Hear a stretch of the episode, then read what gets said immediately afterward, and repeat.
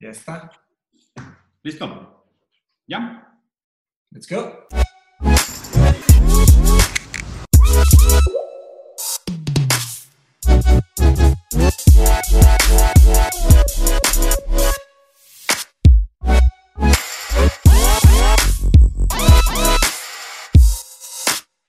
Están? Bienvenidos a otro programa de Rosarín Bros. Hoy es un programa bastante diferente, marca un nuevo momento de, de nuestras vidas, un momento histórico. Si alguien encuentra este episodio en una caja negra después del apocalipsis, aquí les vamos a contar qué tan estúpidos éramos justo antes de que se acabara todo, aunque ya sabíamos que todo iba muy mal.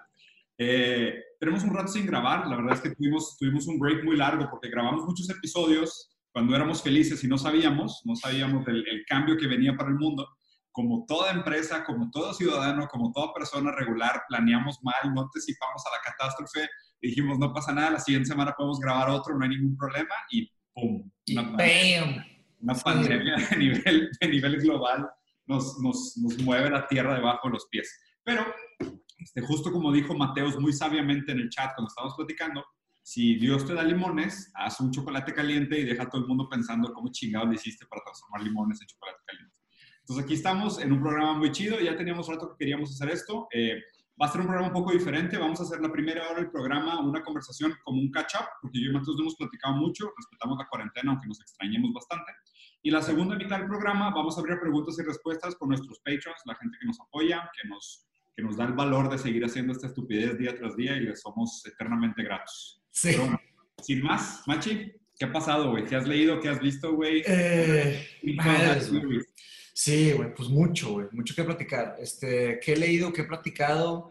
Pues leí los, lo que hemos estado viendo, o sea, Byung-Chul Han, leí lo de, algo de CISEC, no leí la- el libro, ahorita sí- no sé si ya te lo acabaste para que platiques un poquito con todos, pero aproveché eh, la cuarentena para echar a andar un proyecto que, que empecé hace pues, cuatro años, ¿verdad? Mindshop. Eh, la frase que les puse para la suger- sugerencia del tema de que si Dios te da limones, es la frase típica, ¿no? De que si Dios te da limones, haz una limonada, ¿verdad? Lo más fácil. Este, pero la frase ahorita que te sugerí como tema es si Dios te da limones, aviéntate un chocolate caliente y deja que todos te vean, o sea, que, que todos vean cómo fregado lo hiciste, ¿verdad? O sea, que todos piensen cómo fregado lo hiciste. Wonder how the, how the fuck you did it. Entonces, este, la neta, las personas ahorita en todo el mundo están teniendo que hacer eso. Tienen que ser alquimistas, tienen que transformar una situación terrible eh, y tienen que transformarla en, en algo que, que sirva para algo, ¿no? Eh, esto que lancé Mindshop, la verdad, no me imaginaba que Mindshop iba a ser un salón de clases digital.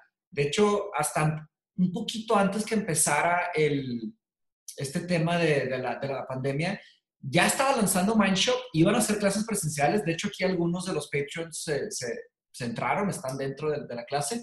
Íbamos a hacerla presencial, iba a ser un límite de 10 personas. Pero como empezó a desarrollarse, empezó a desarrollarse esto, dijimos, vamos, o sea, pues dije, voy a cambiar de, de, de gear, shift gears, y lanzamos a virtual. Compré el de Zoom, le dije a todos, todos entendieron, le entraron, y abrimos el salón un poquito más, ¿no? O sea, somos, somos 12, este, y, y ya lanzamos la, las pláticas. Eh, he estado leyendo mucha filosofía, eh, Ancient Greek Philosophy, he estado leyendo mucho de esto, ¿ok? Y me he clavado, eh, y ha sido, la, la verdad, para mí ha sido un escape. O sea, yo creo que ahorita, de cierta manera, todos estamos este, saturados. O sea, yo creo que todos aquí, tanto los que nos están escuchando aquí presencialmente como los que nos van a escuchar en YouTube, ya están de una forma u otra saturados del tema. Eh, pero ya hay una paradoja porque no podemos dejar de leer, no podemos dejar de enterarnos, de ver las noticias, pero hay una parte de nosotros que dice, ya, güey, estoy cansado de los grupos eh, de WhatsApp que nada más dicen puras mensadas, de las fake news, eh, de las peleas estas de izquierda versus derecha, de, de los, que los que apoyan a tal político, de los que apoyan tal, o sea, cansa, ¿no? Cansa, o sea, es, pero, pero al mismo tiempo no nos podemos cansar. Estamos, estamos en medio de, no me gusta, o sea, sí al principio usé la comparación esta que usaron, que estamos en una época de guerra, pero no es exactamente una época de guerra, no se me hace justo ni... Y, y está muy interesante que ese tema de la narrativa, al hablar de guerra, ya hablas de dos lados y ya empiezas a polarizar, ¿verdad? O sea, entonces, ya es dañino el mismo lenguaje. Eh, me aventé una entrevista de Chomsky, que probablemente muchos se han aventado aquí, que lo, lo entrevistaron sobre ese tema del coronavirus, y le preguntaron a él como filósofo del lenguaje, le dijeron, Chomsky, ¿tú crees que este, esta narrativa que están usando y esta metáfora de decir que estamos en guerra pueda tener alguna repercusión en cómo las personas piensen? Porque están diciendo, pues es un virus chino y estamos en guerra, y pues, ¿cuál es la siguiente conclusión? No? Se las dejo a, que ustedes la saquen naturalmente. Eh, ¿Hay algún problema ahí o es solo una teoría? Y pues Chomsky definitivamente dijo que hay algo. O sea, él como filósofo del lenguaje, observando cómo el lenguaje se está moviendo alrededor del mundo, él dice, sí, definitivamente hay algo y hay que estar, hay que estar muy conscientes. Eh, y ahí tienes, ¿no? imagínense ser eh, el poder más fuerte del mundo y estar sufriendo como está sufriendo Estados Unidos. Imagínense tener una serie de, de, militares que están hambrientos por guerra y no han tenido guerra y, y, solo han estudiado guerra todas sus vidas y tienen presupuestos de billones de dólares y ahí tienen una excusa. Y, y, son tensiones que pueden estar burbujeando, ¿no? O sea, y, son peligros que, pues, ahí están. Hasta Chomsky dijo, o sea, él, él, él, revivió un poco la idea esa del Doomsday Clock, de, ¿se acuerdan del Doomsday Clock? Que en la Guerra Fría, cada eh, minuto que se acercaba a la medianoche, aumenta, como que era el riesgo, ¿no? Hacían análisis globales y ya no se hizo tan famoso, pero se siguen haciendo análisis de, peligros de guerras nucleares. Estamos a siete minutos, ¿no? Algo así. No, ya estamos a segundos. O sea, ah, nunca ha estado tan cerca. Pero claro que eso, también Chomsky jala, como todas las personas del mundo, jalan el discurso hacia, hacia, donde, hacia donde sabe, ¿no? O sea, cada quien habla de lo que sabe. Y Chomsky sabe mucho de la guerra. Él vivió, vivió durante momentos de, ajá, vivió con miedo, porque Chomsky sabía verdaderamente los peligros que habían, que el público no sabía. Entonces ahorita Chomsky dice que esos análisis continuaron, o sea, siguen haciendo análisis y, y, que el último análisis que hicieron, ya no hablaban de minutos, hablaban de segundos, que estábamos a 100 segundos de, de una catástrofe nuclear. Porque, estoy, leyendo, estoy leyendo un libro, Machi, que cuando lo termine te lo voy a pasar. Se llama eh, Down to Earth Small, de Bruno Latour. ¿No has escuchado de eso? No. Güey, está cabrón. Yo, la verdad es que yo me, he puesto a leer como animal, güey. O sea, el libro de ciencia que lo leí en una noche. O sea, me lo mandaste y esa noche lo leí. No, no pude dormir hasta no acabarlo de leer. está, hay muchas cosas recicladas. O sea, hay muchos artículos que ya habían publicado. Muchas de las opiniones ya estaban fuera. Eh, y sí habían algunas piezas de contenido nuevo. Y en el, y en el final del libro, él agradece dos autores por, por haber funcionado como inspiración. Uno es un psicoanalista lacaniano brasileño que habla más sobre esta intimidad de cómo estamos viviendo nosotros a nivel personal el encierro y, habla de que pues, cómo esto mueve con nuestra psique, mueve con nuestro cerebro y demás, que esa, esa parte del libro no la, no la hice en el review. Ayer subí un review como de 45 minutos del libro, pero no me metí las últimas dos cartas, porque las últimas dos cartas son las más complicadas. La primera es de ese psicoanalista lacaniano que habla de el flattening of spaces, ¿sabes? O sea, se cuenta que esta obligación que tenemos de hacer como una fusión entre los diferentes tipos de personalidades que tenemos. Porque, a ver, o sea, yo soy una persona cuando estoy en el trabajo, soy otra persona cuando estoy en mi casa, soy otra persona cuando estoy en el bar con mis amigos, y ahora me obligo a ser esa persona siempre, ¿sabes? Y obviamente el, nosotros dependemos mucho del feedback que nos da el entorno, o sea, de esa otredad, de oye, pues yo aquí cuando estoy en este lugar, en este espacio, pues, soy diferentes cosas y demás. Y sabes, y es de que, pues, güey, lo empiezo a sentir, o sea, me empiezo a portar como jefe déspota con mis hijos y no debería. ¿Sabes? O es de que me pongo a agarrar el pedo en mi casa, güey. Y antes no, antes no tomaba enfrente de mis hijos en la casa, güey. Entonces, no sé, güey, como que esas cosas están raras. Y ese psicoanalista inclusive Bien pedo en la mañana, güey. En la mañana con una mimosa, güey. De que papá, no chingues. Pues yo traigo una cuba aquí, güey. ¿Cómo lo va a hacer? yo estoy tomándome un carajillo. Este, no, güey, pero y otra cosa que hablaba, que hablaba este psicoanalista lacaniano era de cómo esto pone en evidencia a todos los extrovertidos y a los introvertidos. ¿Por qué los pone en evidencia? Porque el introvertido tiene su espacio de intimidad invadido. ¿Sabes? De, oye, no mames, yo era el güey raro que me quedaba en mi cuarto todo el día sin hacer nada. O sea, esto es lo que a mí me gustaba. Y ahora todos están haciendo lo mismo, me están quitando mi individualidad. Esto era lo mío. ¿Cierto? O sea, este espacio subjetivo era mío, güey. Entonces, está bien interesante cómo es. El, sí, el ermitaño, güey. Ahora todos son ermitaños. Exacto, y ahora resulta que todos son ermitaños. Y resulta que ser ermitaño tampoco está tan mal, güey, ¿sabes? O sea, obviamente depende de cuánta lana tengas y el tipo de ermitaño, pero pues no está tan grave. O sea, la verdad es de que y la noticia esa que posteé también, que es de que la guerra de nuestra generación y la gente está comiendo, cogiendo, viendo porno, güey, viendo Netflix y no haciendo nada. O sea, es como que no, pues, pero, pero también está la selección natural, ¿verdad? O sea, los que, no, los que no pongan atención, no se cuiden, se van a salir de la especie. Pues mira, no sé, no sé si sea tan grave en ese sentido, porque una persona que ya tenía un estilo de vida sedentario y lo sigue teniendo, pues qué gran cambio hay. O sea, yo lo que estoy viendo en esta época es que, o sea, te das cuenta, la gente que hacía ejercicio antes, ahorita está haciendo sentadillas en su casa con el garrafón de agua.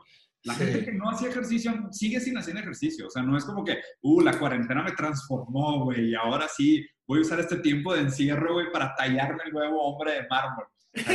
Realmente poca gente lo está haciendo, o sea, lo estamos viviendo. Yo sí me estaba esforzando más, güey. Yo nunca había vivido tan saludablemente, te lo confieso abiertamente. yo también estoy enflacando un chingo, pero por, simplemente por el hecho de que estoy comiendo en casa, o sea, porque no estoy comiendo en la calle todos los días. No es, ajá, no es puro delivery, o sea, con eso. Sí, estoy de acuerdo. Los que tenían diabetes, pues, o sea, tenían diabetes. O sea, los que eran obesos, eran obesos. La segunda, la segunda carta, que es interesante, güey. La segunda mm. carta del libro de Sisek le agradece específicamente a este autor a, Bruno Latour. Y este libro que se llama Down to Earth Small está bien raro, güey. O sea, y es un libro que me, metí a investigar y resulta que es un libro sumamente famoso, güey. Y es medio un libro de conspiracy theory, o sea, medio de, teorías conspiratorias. Nice. Empieza, empieza con una frase de Jared Kushner, del, ¿sabes? Del yerno este de Trump, diciendo... Sí, güey, diciendo, hemos leído demasiados libros, es hora de hacer nuestras propias mentes. ¡No! ya desde el principio es un libro que dice, güey, ¿qué pedo con la posverdad? O sea, o sea, ¿qué pedo con, con esta nueva ola de, administración?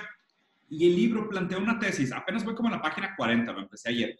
Este libro plantea una tesis de que eh, hace, hace unos años, no me acuerdo específicamente el nombre del evento, de hecho, si puedes checar, Amori, ¿cuál fue el evento que detonó el, el, el, cambio este que se propone en el libro de Down to Earth Small.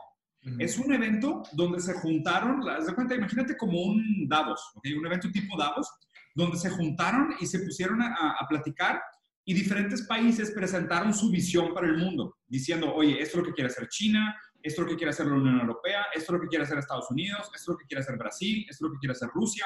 O sea, los países presentaron sus proyectos de mundo. Y se dieron cuenta de algo no hay suficiente mundo para todos esos proyectos. O sea, no hay suficientes recursos para todos esos proyectos. O sea, que todos esos planes de expansión, la cantidad de gente, la cantidad de recursos necesarios no, no daba. O sea, la matemática no cuadraba.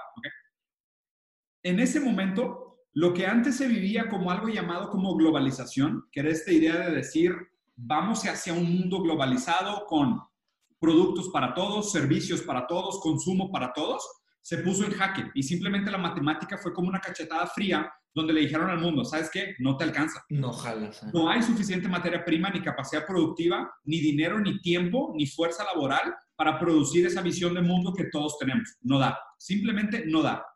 Entonces ahí empieza movimiento sumamente interesante porque obviamente, ¿a qué se refieren con no da al mundo? Con el cambio climático, o sea, con el, con el ¿sabes? Con el impacto de la sustentabilidad, ¿no? Estamos Entonces, ahí, ahí, nace, o sea, en ese movimiento, y eso, eso, es teoría del libro, que no, todavía no lo termino de leer, no, estoy, no sé si estoy de acuerdo, pero en ese momento, según el libro, nace la Climate Change Denier, o sea, ahí nacen los que niegan el cambio climático. Porque sí, porque va contra su worldview, entonces dicen que lo otro no existe. Pero lo que dice es que es un, es un doble movimiento. Porque al mismo tiempo que ellos niegan el cambio climático, que ellos dicen de que no, no es cierto, es puro pedo, it's a hoax, la ciencia no da, los números no son ciertos, al mismo tiempo empieza el crecimiento del populismo alrededor del mundo. ¿okay?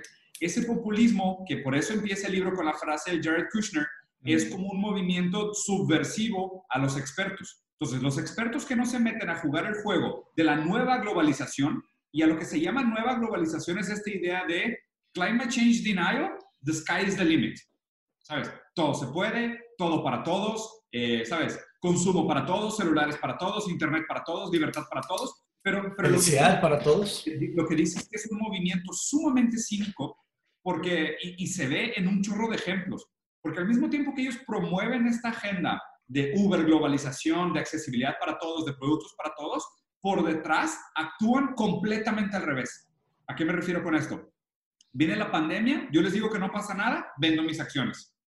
¿Sabes? O es de que les digo que todo está bien, que América es la tierra de la oportunidad y libre y levanto un muro. ¿Sabes? O, digo que Europa está unificada y vamos a decir no sé qué y ponen leyes contra la migración. Mm. ¿Sabes? Y, por ejemplo, o, los ricos, de que no, sí creo en este pedo, invierto, ta, ta, ta, y construyo un búnker. O de que digo, de que necesitamos más libertad, necesitamos más inclusión, necesitamos entender al otro y empiezan a construir más colonias, islas privadas y departamentos cerrados y más seguridad. Básicamente la premisa del libro es, eh, los poderosos del mundo ya saben que el problema de la sobrepoblación, aunada con la escasez de recursos, nos va a llevar a un choque que ya no se puede evitar. Entonces, ya no les interesa hacer absolutamente nada sobre la desigualdad de clase, solo quieren manipular el mundo con la idea de populismo, mantener a la gente distraída y obviamente cuestionando la autoridad, cuestionando la ciencia, mientras ellos se preparan para la inminente catástrofe de la ruptura, de la ruptura social. Y ya para cuando llegue el momento, ya van a decir, ¿sabes qué? Pues digo, está bien, ya se dieron cuenta, güey, que este pedo estaba arreglado y que la diferencia entre clases era abismal, pero pues ya no pueden hacer nada. O sea, ahora, aunque quisieran, ya no hay nada que hacer. O sea, de, eso se trata el libro. Voy como en la página 30, pero está, güey, súper chido, güey. Suena chido. Eh, por cierto, acá no, no, encontré exactamente el evento que detona, pero encontré el PDF. Se los puedo dejar allá en Patreon o los que les interese manden DM a Patreon. Ah, sí, güey. Sí, sí, sí. Les mando el PDF. Está el PDF del libro gratis. Si lo quieren leer, la verdad les recomiendo. Está muy bueno. Pero Diego, ¿ese es el de CISEC o no? No, ese es otro. Ah, ese es este, este autor. Es el de Bruno, ¿no? Sí, es el de Bruno. CISEC quotea un chorro a este libro. En ese, en ese libro, el libro sí se quotea este libro. Okay. Sí, de hecho, Chomsky sobre, este güey.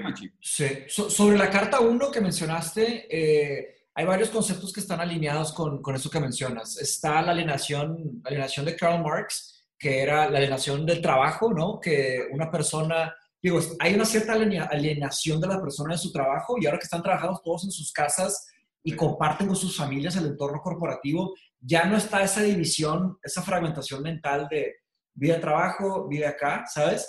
Si estamos alienados de la naturaleza, eso seguimos, ¿verdad? Las cuatro alienaciones de, Karl Marx. La alienación personal, pues creo que esta cuarentena puede... Es el autoyugo de Byung-Chul Han. Ajá. Explotación. Sí, pues sí, hay muchas personas que están en eso, hay muchas personas que también no están haciendo nada, que están simplemente negadas a, negadas a aceptar la realidad, ¿verdad? Entonces ni siquiera están esforzándose. Eh, también se puede ver esto que menciona en la carta 1 con el concepto del, filósofo francés eh, Gilles Deleuze, el de los individuos, ¿no? De individuals, ¿no? Que tenemos adentro de un individuo, hay muchos individuos.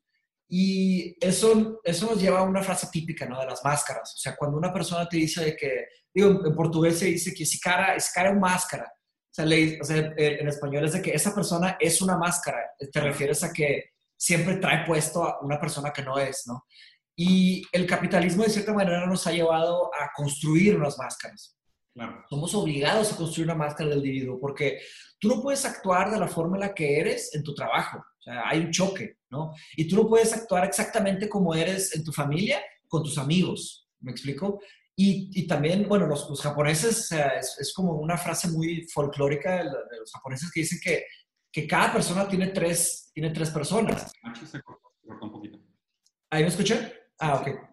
Que es un, como un dicho japonés muy antiguo, que cada persona tiene tres, tres formas de ser. Lo que es con las masas, lo que es con su familia y amigos cercanos y lo que es cuando está solo, ¿no? La persona sola. Y eso es lo que es la persona cuando está completamente la persona sola. Nadie sabe quién es. solamente, el que, solamente el que es sabe quién es, ¿no?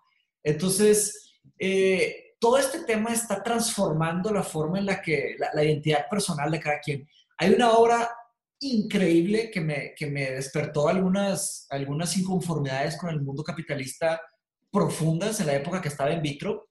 Es una obra, es un video que pueden encontrar, híjole, no sé cómo le vamos a hacer para encontrarlo, tenemos que hacer unos Google searches, pero es básicamente, llega un empresario y se sienta así en su mesa, con trajeado, ¿verdad?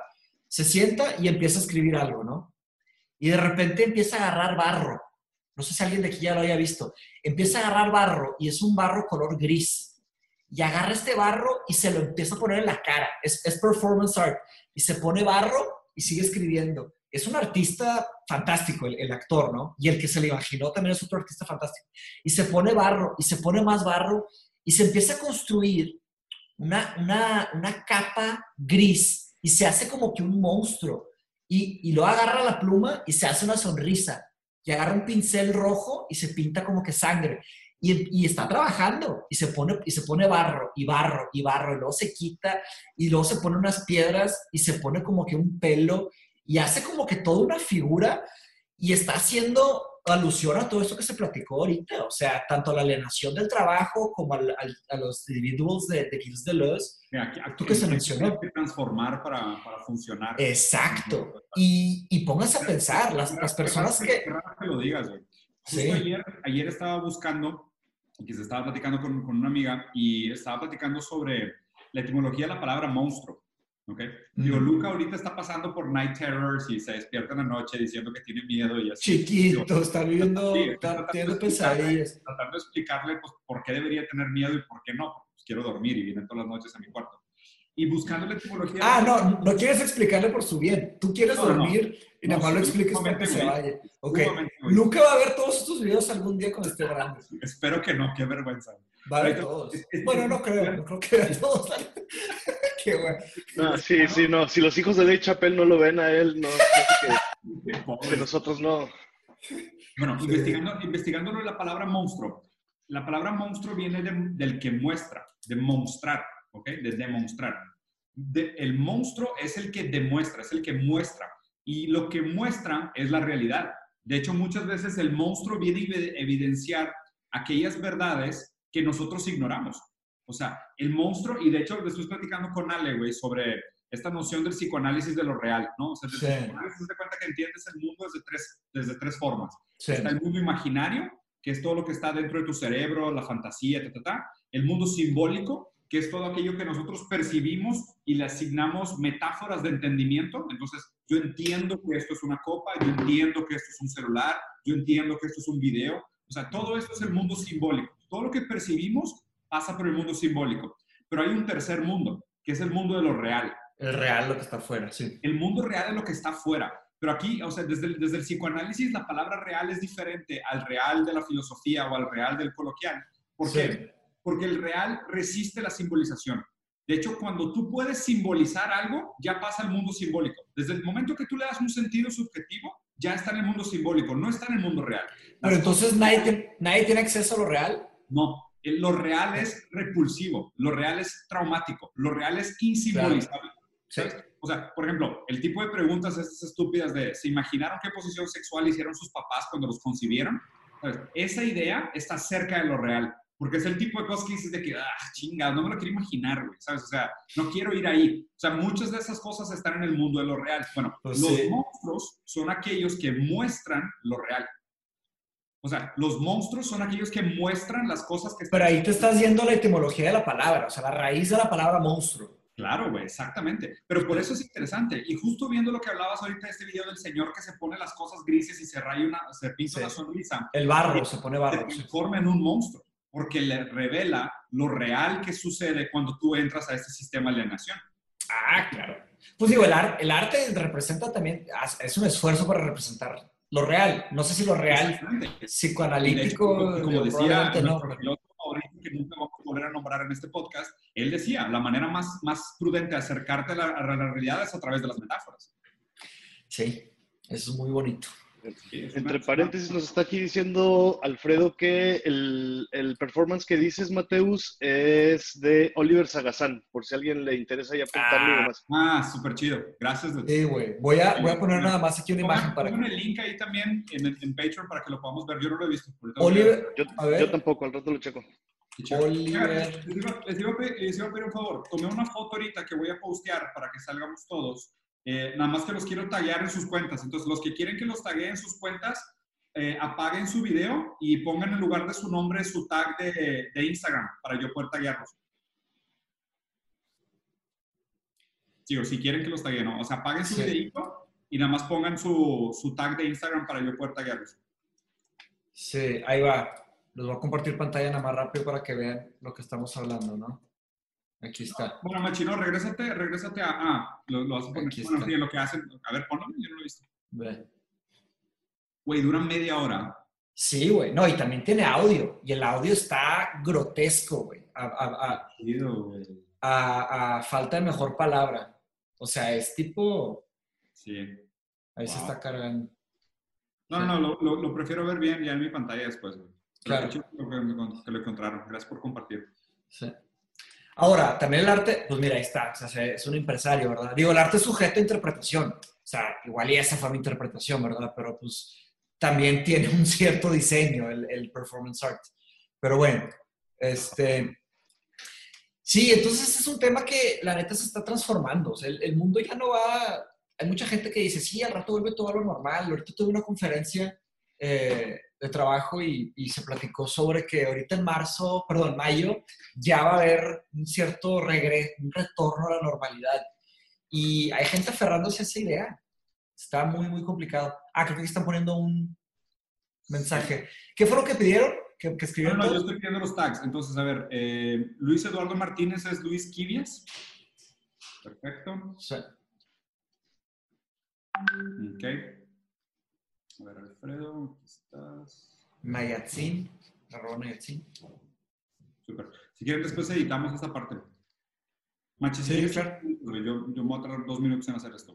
Sí, dale. Entonces, bueno, estábamos platicando, eh, en una, estábamos en una junta de trabajo y, y se dijo que, bueno, vamos a volver a la normalidad ahorita en mayo y se va a empezar a reactivar el mercado.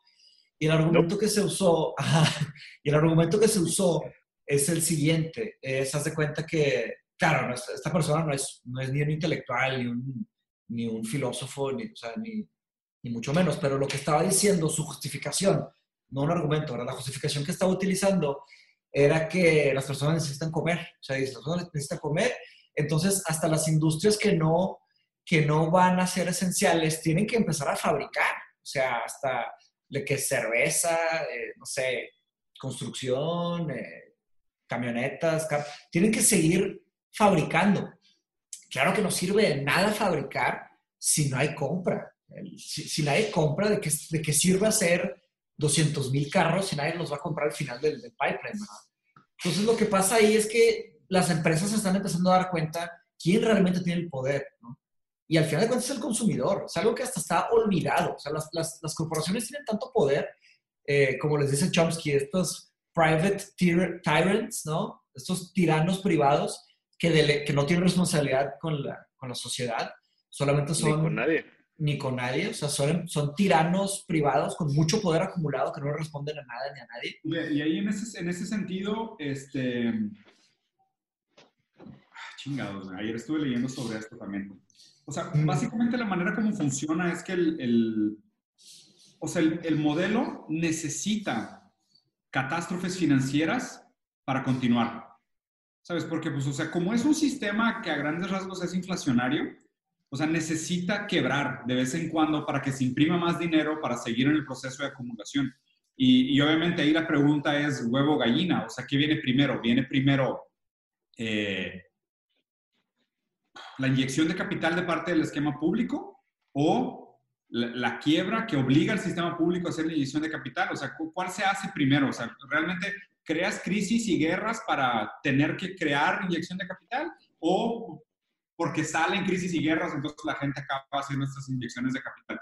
Lo, interesante de todo esto es que supuestamente en el 2008, cuando fue la última gran, gran falla del esquema financiero, los economistas dijeron de que no, pues que así funciona, estos nos damos cuenta de que hay cosas que sistemáticamente están mal, que hay que filtrar, que hay que quitar, aprovechemos para regularizar Wall Street, que supuestamente era el gran problema en el momento, ¿no? Que había este acúmulo de capital que se sacaba del mercado, ya no estaba en flujo y pues generaba, generaba quiebras sistemáticas. Y supuestamente se regularizó, pero pues obviamente encuentran maneras de sacarle vueltas al esquema de regularización y, y empiezan otra vez. Esto no sé si, no sé si lo viste, Mateos, ayer lo, ayer lo, lo platiqué, lo posté en el grupo de la familia. O sea, ayer salieron dos noticias al mismo tiempo, no en la misma nota. Una noticia fue, el World Bank dijo, a causa de la pandemia y a causa de la recesión, van a haber en el mundo 500 millones de nuevos pobres. ¿ok? Sí, Y en el, el mismo día sacaste la noticia esta que mandaste de que los, creo que los cinco hombres más ricos crecieron 37 millones Sí, los siete hombres más ricos, es que fue un post de Bernie Sanders. y, y este, Jeff, y Jeff Bezos específicamente, solo Jeff Bezos creció 24 millones. Sí. Y obviamente, o sea, ahí la mate es, a ver, si solo hay un número No, es un absurdo, güey. Me da una can... o sea, me da demasiada risa eso. El sistema y un güey gana 24 millones y 500 millones quiebran, pues... No hay mate. Sí, no salen los números, no cuadran. Pues, como que, pues, ¿Quién es el... se movió de aquí para acá, cabrón. Sí, güey. ¿Quién es, el ¿Quién es el contador, güey? O sea, ¿quién es el contador de todo eso? y, esto, y esto, es lo que, esto es lo que me encanta, o sea, por eso me encanta y me interesa más el tema de economía. Al que tienen que leer es a Yanis Varoufakis. O sea, Yanis fue el que dijo, la gente que estudia economía y lee sobre economía y comenta sobre economía cree que hay adultos en el cuarto. O sea, cree que hay alguien responsable a mero arriba diciendo esto sí, esto no, seamos prudentes, tengan cuidado. Y él dice, there are no adults in the room. No hay adultos en esas conversaciones. O sea, y desde que, desde que el concepto, desde que el concepto de dinero de lo del lastre eh, ya, no, ya no existió, era el dinero pues, es como digital, es un número en un banco, ya valió queso, güey. ¿Quién tiene la accountability? O sea, son el juez y el jurado. Se acabó, güey. O sea, tiene todas las llaves. O sea, que está de moda ahorita es el de Money Printer Go Broom. ¿Sí lo viste? Sí, sí lo he visto, sí. O sea, ahorita es de que tipo, hay una crisis, pica la impresora de dinero. Sí. Y un chingo de billetes sí. Oigan, hay un tema que, o sea, como yo soy el usuario de Zoom y yo estoy grabando, nada más se ve Diego. O sea, no, es speaker view, o sea, no, yo me veo acá arriba. ¿Me explico? Tendría, tendría que ser a Mauri para que cada que el que habla salga hablando tiene que ser a Mauri el que trae el. No, pero creo que, creo que ahora para preguntas y respuestas, Mateos, pone en formato grid. Sí, sí, mira, ahí sí estoy, si estoy hablando yo, ahí debo estar saliendo yo en grande, ¿no?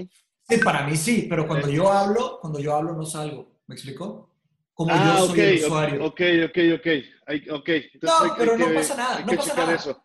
No pasa nada. Es el primero que hacemos en Zoom. Vamos a hacer miles, güey. O sea, we're not going anywhere. Al, menos ocho. al menos ocho, sí. Patos, deberíamos hacer uno a la semana, güey, para ser bien sinceros. No, sí, por eso. O sea, al menos vamos a hacer ocho de, aquí a junio. En este formato sí nos queda un ratito. Y por lo menos van a haber 10 años de coronavirus. Entonces ahí están miles, güey. bueno, yo creo que ya pasamos a preguntas y respuestas. Eh, sí. Es que, a ver, ¿ya, ¿ya cambiaste de view nada más, Mateus? Ya, ya estamos en check, Checkboard View Gallery, se llama Gallery View. aquí, alguien, aquí alguien hizo una...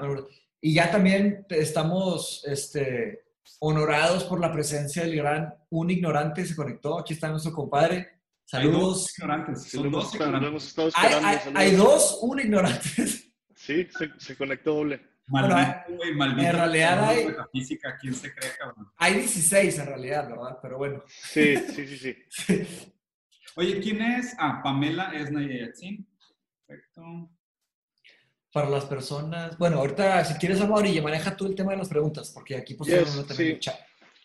Ahí les va. Luis es, es, Esquivias, Esquivias, Esquivias. La, la, verdad es que no, perdón Luis, pero no, no me lo supe pronunciar, pero ahí te va. Pregunta para las personas, Dios reencarnó en los empresarios de la gig economy todos terminan adorándolos porque seguramente lo lograron a través del positivismo tóxico. güey. Eso le va a gustar a Diego. es, una muy buena pregunta. Justo hace, la semana pasada leí un artículo eh, de Lacan criticando al nazismo. Y, güey, no mames, pinche artículo está precioso, güey. No, no, no, pero está precioso. ya sé, güey. Güey, de un punto de vista, de un punto de vista ingenieril y científico, esos vatos avanzaron mucho. Lamentablemente, güey. Sí, se, les pasó la mano en otras cosas, se les pasó un poquito la mano. En ética, por ejemplo, güey. punto, güey. Si, Mateo, si somos fans de Tolkien, deberíamos de ser igual de retrotópicos y pensar, güey, que el mundo ya fue lo mejor que podría haber sido. Compadre, está largo, está largo el discurso. Ya sé. La, idea de este artículo de Lacan era que él decía que en el nazismo la ideología obligaba a la gente a hacer sacrificios por los dioses oscuros del nazismo. ¿A qué se refiere con esto? Haz de cuenta que se decía, había este gran objetivo ideológico, ¿no? De la pureza de la especie, de la creación del superhombre, de la purificación genética, ¿sabes? De esta ideología de la superioridad alemana. O sea, estos eran los dioses oscuros ideológicos del nazismo. Y nosotros hacíamos sacrificios a esos dioses, nosotros, ellos. Ellos hacían sacrificios a estos dioses. Decía, yo no estoy matando solo por matar, yo estoy matando por una causa mayor. se dice que hoy, y la lectura de Lacan fue, y pues Lacan pues, es reciente, ¿no? O sea, no, no, no, no lleva tanto tiempo muerto. Lacan dijo que hoy en día hacemos sacrificios a los dioses transparentes del dinero. Y él decía que, que esta, este animismo económico, o sea, animismo se refiere específicamente a la idea de atribuirle un alma a algo que no es un ser. ¿okay? Entonces, cuando nosotros tenemos animismo económico, decimos, la economía está enferma, la economía se siente mal, la economía está enojada, ¿sabes? O sea, eso es animismo económico, es atribuirle una subjetividad a algo que, que, que, intrínsecamente no lo tiene. Y Lacan decía que de la misma manera que en el nazismo hicimos sacrificios a los dioses oscuros de la ideología de superioridad, ahorita hacemos sacrificios a los dioses transparentes del dinero. O sea, hacemos sacrificios a Nikkei, a Wall Street, a, Nasdaq. O sea, hacemos sacrificios. ¿Y a qué se refiere con hacemos sacrificios? Uh, la bolsa está enojada, vamos a dejar que la gente se muera y vamos a salir a trabajar para tranquilizar al dios, al dios dinero, ¿sabes? Entonces, específicamente en ese sentido estoy de acuerdo, porque mucho de ese eh, struggle porn, el positivismo tóxico, este autoyugo, el, el, sujeto exhausto, burnout de la sociedad del cansancio de Byung-Chul Han, es eso, es un sujeto que está condicionado al animismo de, un, de una deidad eh, del dinero, o sea, que es la que, porque el dinero es súper poderoso, es omnipotente y omnipresente, yo tengo que hacer sacrificios para él, para tranquilizarlo. Entonces Lacan decía que justo ahorita ese es el peligro, caer en ese animismo que justifica la, utilitariedad y le da un sentido moral, porque lo, lo disfraza de teología. La verdad es que eso es una forma de ver el mundo súper antigua, o sea, es, algo extremadamente peligroso. Eh, ayer, de hecho, tuvimos una clase, tuvimos la clase 2 de, de, Historia de la Filosofía y hablamos del primer filósofo, de Tales de Mileto. Y para hablar de Tales de Mileto, tienes que hablar un poco sobre qué onda con el, el, mundo, cómo se veía el mundo en esa época, ¿no? Y por qué fue tan importante Tales de Mileto, que vivió en el año 600 antes de Cristo, ¿no? ¿Qué fue lo que hizo Tales de Mileto diferente que los demás? ¿Y qué fue lo que hicieron los presocráticos diferente que los demás? Efectivamente, en esa época, el mundo no se veía como un it, ¿ok? No era un mundo así, este, vaya, fiscalista, no era un mundo así muerto el mundo en esa época era un mundo conocido como thus, o sea, el mundo tenía vida, ¿ok? Las deidades tenían personalidades. Entonces, eh, en el libro que estamos leyendo de Ancient Greek Philosophy, comparan un poema de Hesiod, que era un gran poeta de la época, como Homero, por ejemplo, y comparan eh, con, una, con un account de Tales de Mileto, que cómo trató de describir el mundo, ¿no? Entonces, en esas épocas, eh, todo tenía vida, todo tenía animismo, como mencionaste en el sentido de que hoy en día estás caminando en la calle, te topias con una piedra, te enojas y dices de que, qué flojera que hay una piedra ahí. En esas épocas te topezabas con una piedra, decías, malditos dioses que me pusieron esta piedra en el camino, y te enojabas con la piedra, maldita piedra que derrumbas, ¿sabes? Entonces, no está mal, ¿eh? O sea, no está todavía, mal. Todavía, todavía animismo. Pero lo peligroso es esto, el animismo es un, es un estilo de superstición. Okay. Los presocráticos, y principalmente Tales de Mileto, llegaron y lograron hacer historia y empezaron la tradición del pensamiento occidental precisamente porque se distanciaron de ese animismo. Eh, famosamente lo dice Bertrand Russell en su libro History of Western Philosophy, que la filosofía occidental y también la ciencia por consecuencia empieza con Tales de Mileto cuando predijo un eclipse solar. Y no solo cómo lo predijo, porque en, Egipto, en Babilonia, ya habían astrónomos interesantes que lograban eh, predecir y observar, pero lo que hizo Tales de Mileto diferente es que dio una explicación racional, dio un logos de lo que era un eclipse solar. Él dijo, el eclipse solar sucede cuando la luna se pone enfrente del sol y en ese preciso momento se oculta la luz y ese es un eclipse solar. Eso es un protoargumento que logró identificar. Y el logos está en contrapartida del mitos. El mitos es, por ejemplo, lo que hacía Hesiod. Hesiod tiene un, poema súper complejo y rebuscado que explica el mundo a través de deidades, de personalidades, y cada dios tenía una personalidad y tenía un deseo. Y eso es extremadamente dañino, porque tiene que ver con superstición. Sí, claro. Ahora, el peligro ahí es que todos nosotros, todos los de la especie, los Homo sapiens, tienen la capacidad, eh, está explicado hecho en el libro Sapiens, de que tenemos la capacidad de la imaginación. O sea, tenemos la capacidad, a, través de esas capacidades se desarrollaron tres grandes sistemas, que es el sistema económico, que permite que imaginemos que el dinero tiene un valor. Entonces, como todos imaginamos que el dinero tiene un valor, entonces hay un sistema económico.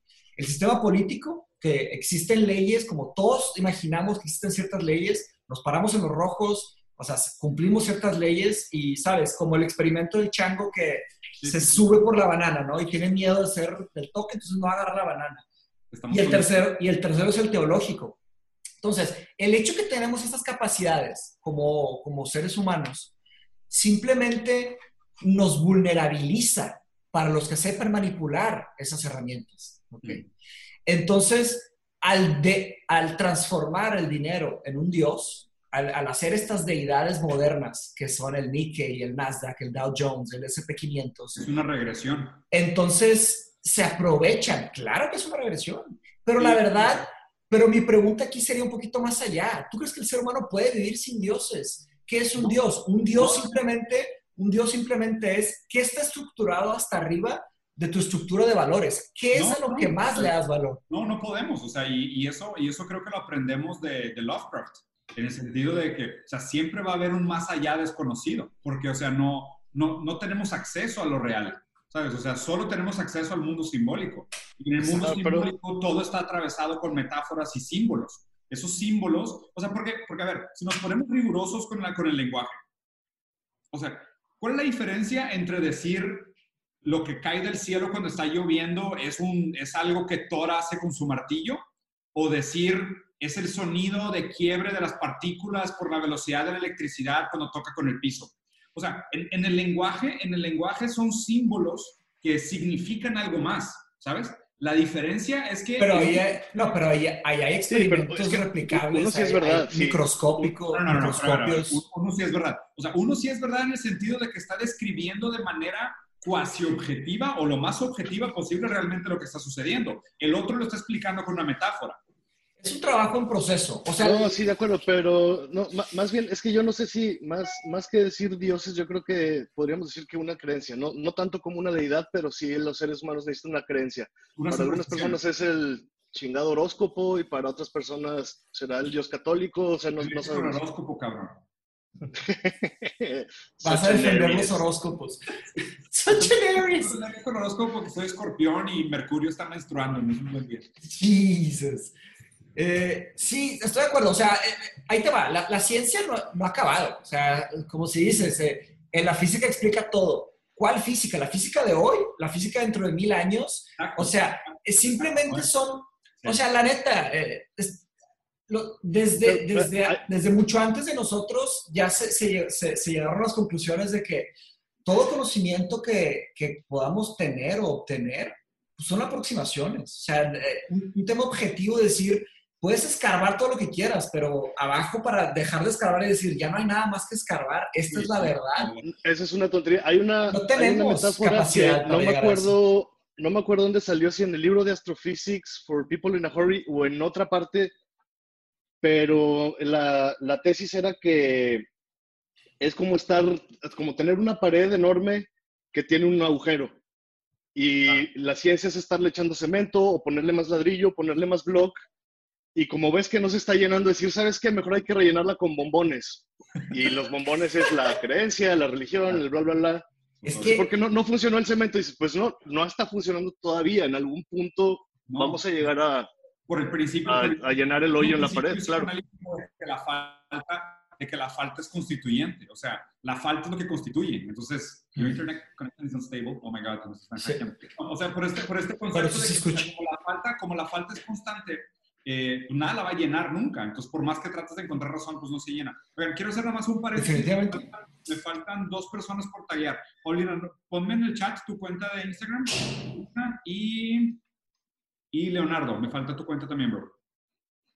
Bueno, aprovecho yo el paréntesis para, para decir del formato. Aquí ya, ya, están mandando como varios mensajes al chat público, pero también siéntanse libres de quitar el silencio y... Yo creo que sí. De hecho, mejor hagamos esto. ¿eh? que estén, que estén escribiendo, ¿por qué no nos vamos uno por uno y que cada quien... Sí, claro, vamos viendo. Sí. Adelante. Entrenle raza. Ve escogiendo quién, Machi. Creo que Pamela levantó la mano primero. Dale, Pamela. Estás, estás en silencio, no te vimos. Vale. ¿Ahí, ahí se me escucha? Ah. Sí. sí. Bueno, este, yo como tal no tengo una pregunta, yo más bien eh, estaba como escuchando esto que decían de los dioses y del animismo. Y yo creo que en sí, el también que uno animice las cosas puede incluso llegar a ser más bien como humanizarlas. Y entonces ahí ya entraría en una cuestión más contraria, que incluso podría caer en, ya en burlas o en otro tipo de cosas, quitándole justo esta cuestión divina a lo que podrían ser los dioses.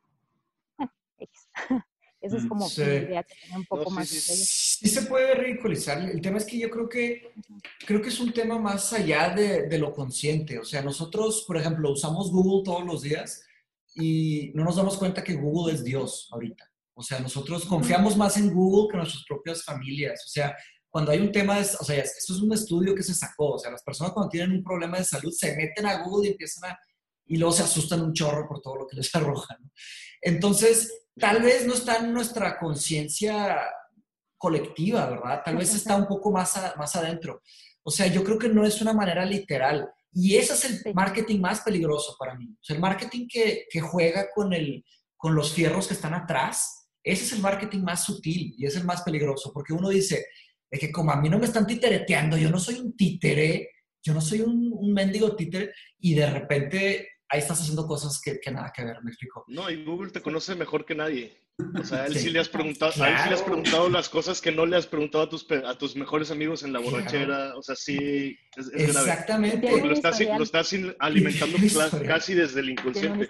Y tiene una memoria perfecta. Internet tiene una memoria perfecta. Mientras, ¿Sí? los, mientras los datos no se... Tiene que ir a las 12. Osvaldo, ¿quieres hacer tu pregunta antes de... Ah, sí, Osvaldo preguntó algo ahorita a mí. Ah, sí, había comentado. Perdón. Si quieres la leo. Por... Este, Vas o algo si que quieres... platicábamos ayer en la clase con Mateus. Este, sí, adelante. Digo que yo, que yo leo mucho de behavioral economics y, y, me enfoco más en esa parte, ¿no? De, de cuantitativa, económica, eso. Y estaba leyendo un libro de todos los cambios regulatorios que se han hecho a raíces de las crisis, ¿no? Mm, o sea, sí. por ejemplo, cuando fue la, la, de, la que fue el pánico en Estados Unidos porque el dinero iba a tener que ser forzosamente respaldado por la plata y el oro, o sea, pues ahí cuál fue el cambio. Ah, ok, vamos a mover la manera en que el, el papel está respaldado por las reservas de, de, de, del banco. Ah, bueno, en 2008, ¿cuál fue el problema? Este, pues falta de independencia entre calificadoras este, y de estos, el, la manera en que se calculaban las pérdidas críticas esperadas, pues vamos a cambiar todas las normas que tienen que ver con eso, ¿no? Pero ahorita el trigger que está causando esta crisis, ¿cuál creen que sean los cambios en política monetaria? Yo, porque pues, la política monetaria solo tiene limitadas sus, sus acciones, ¿no? Yo creo que es algo más social, ¿no? Algo más del, el tema, del gobierno. ¿no? El tema ahí yo creo que es que la teoría, hay mucha gente... Su posición es que la teoría económica está basada en comportamiento humano, pero pues ahí es donde está muchas veces el agujero de lógica, porque los comportamientos humanos que se presuponen en, el, en las teorías económicas raramente son, son replicables en modelos reales.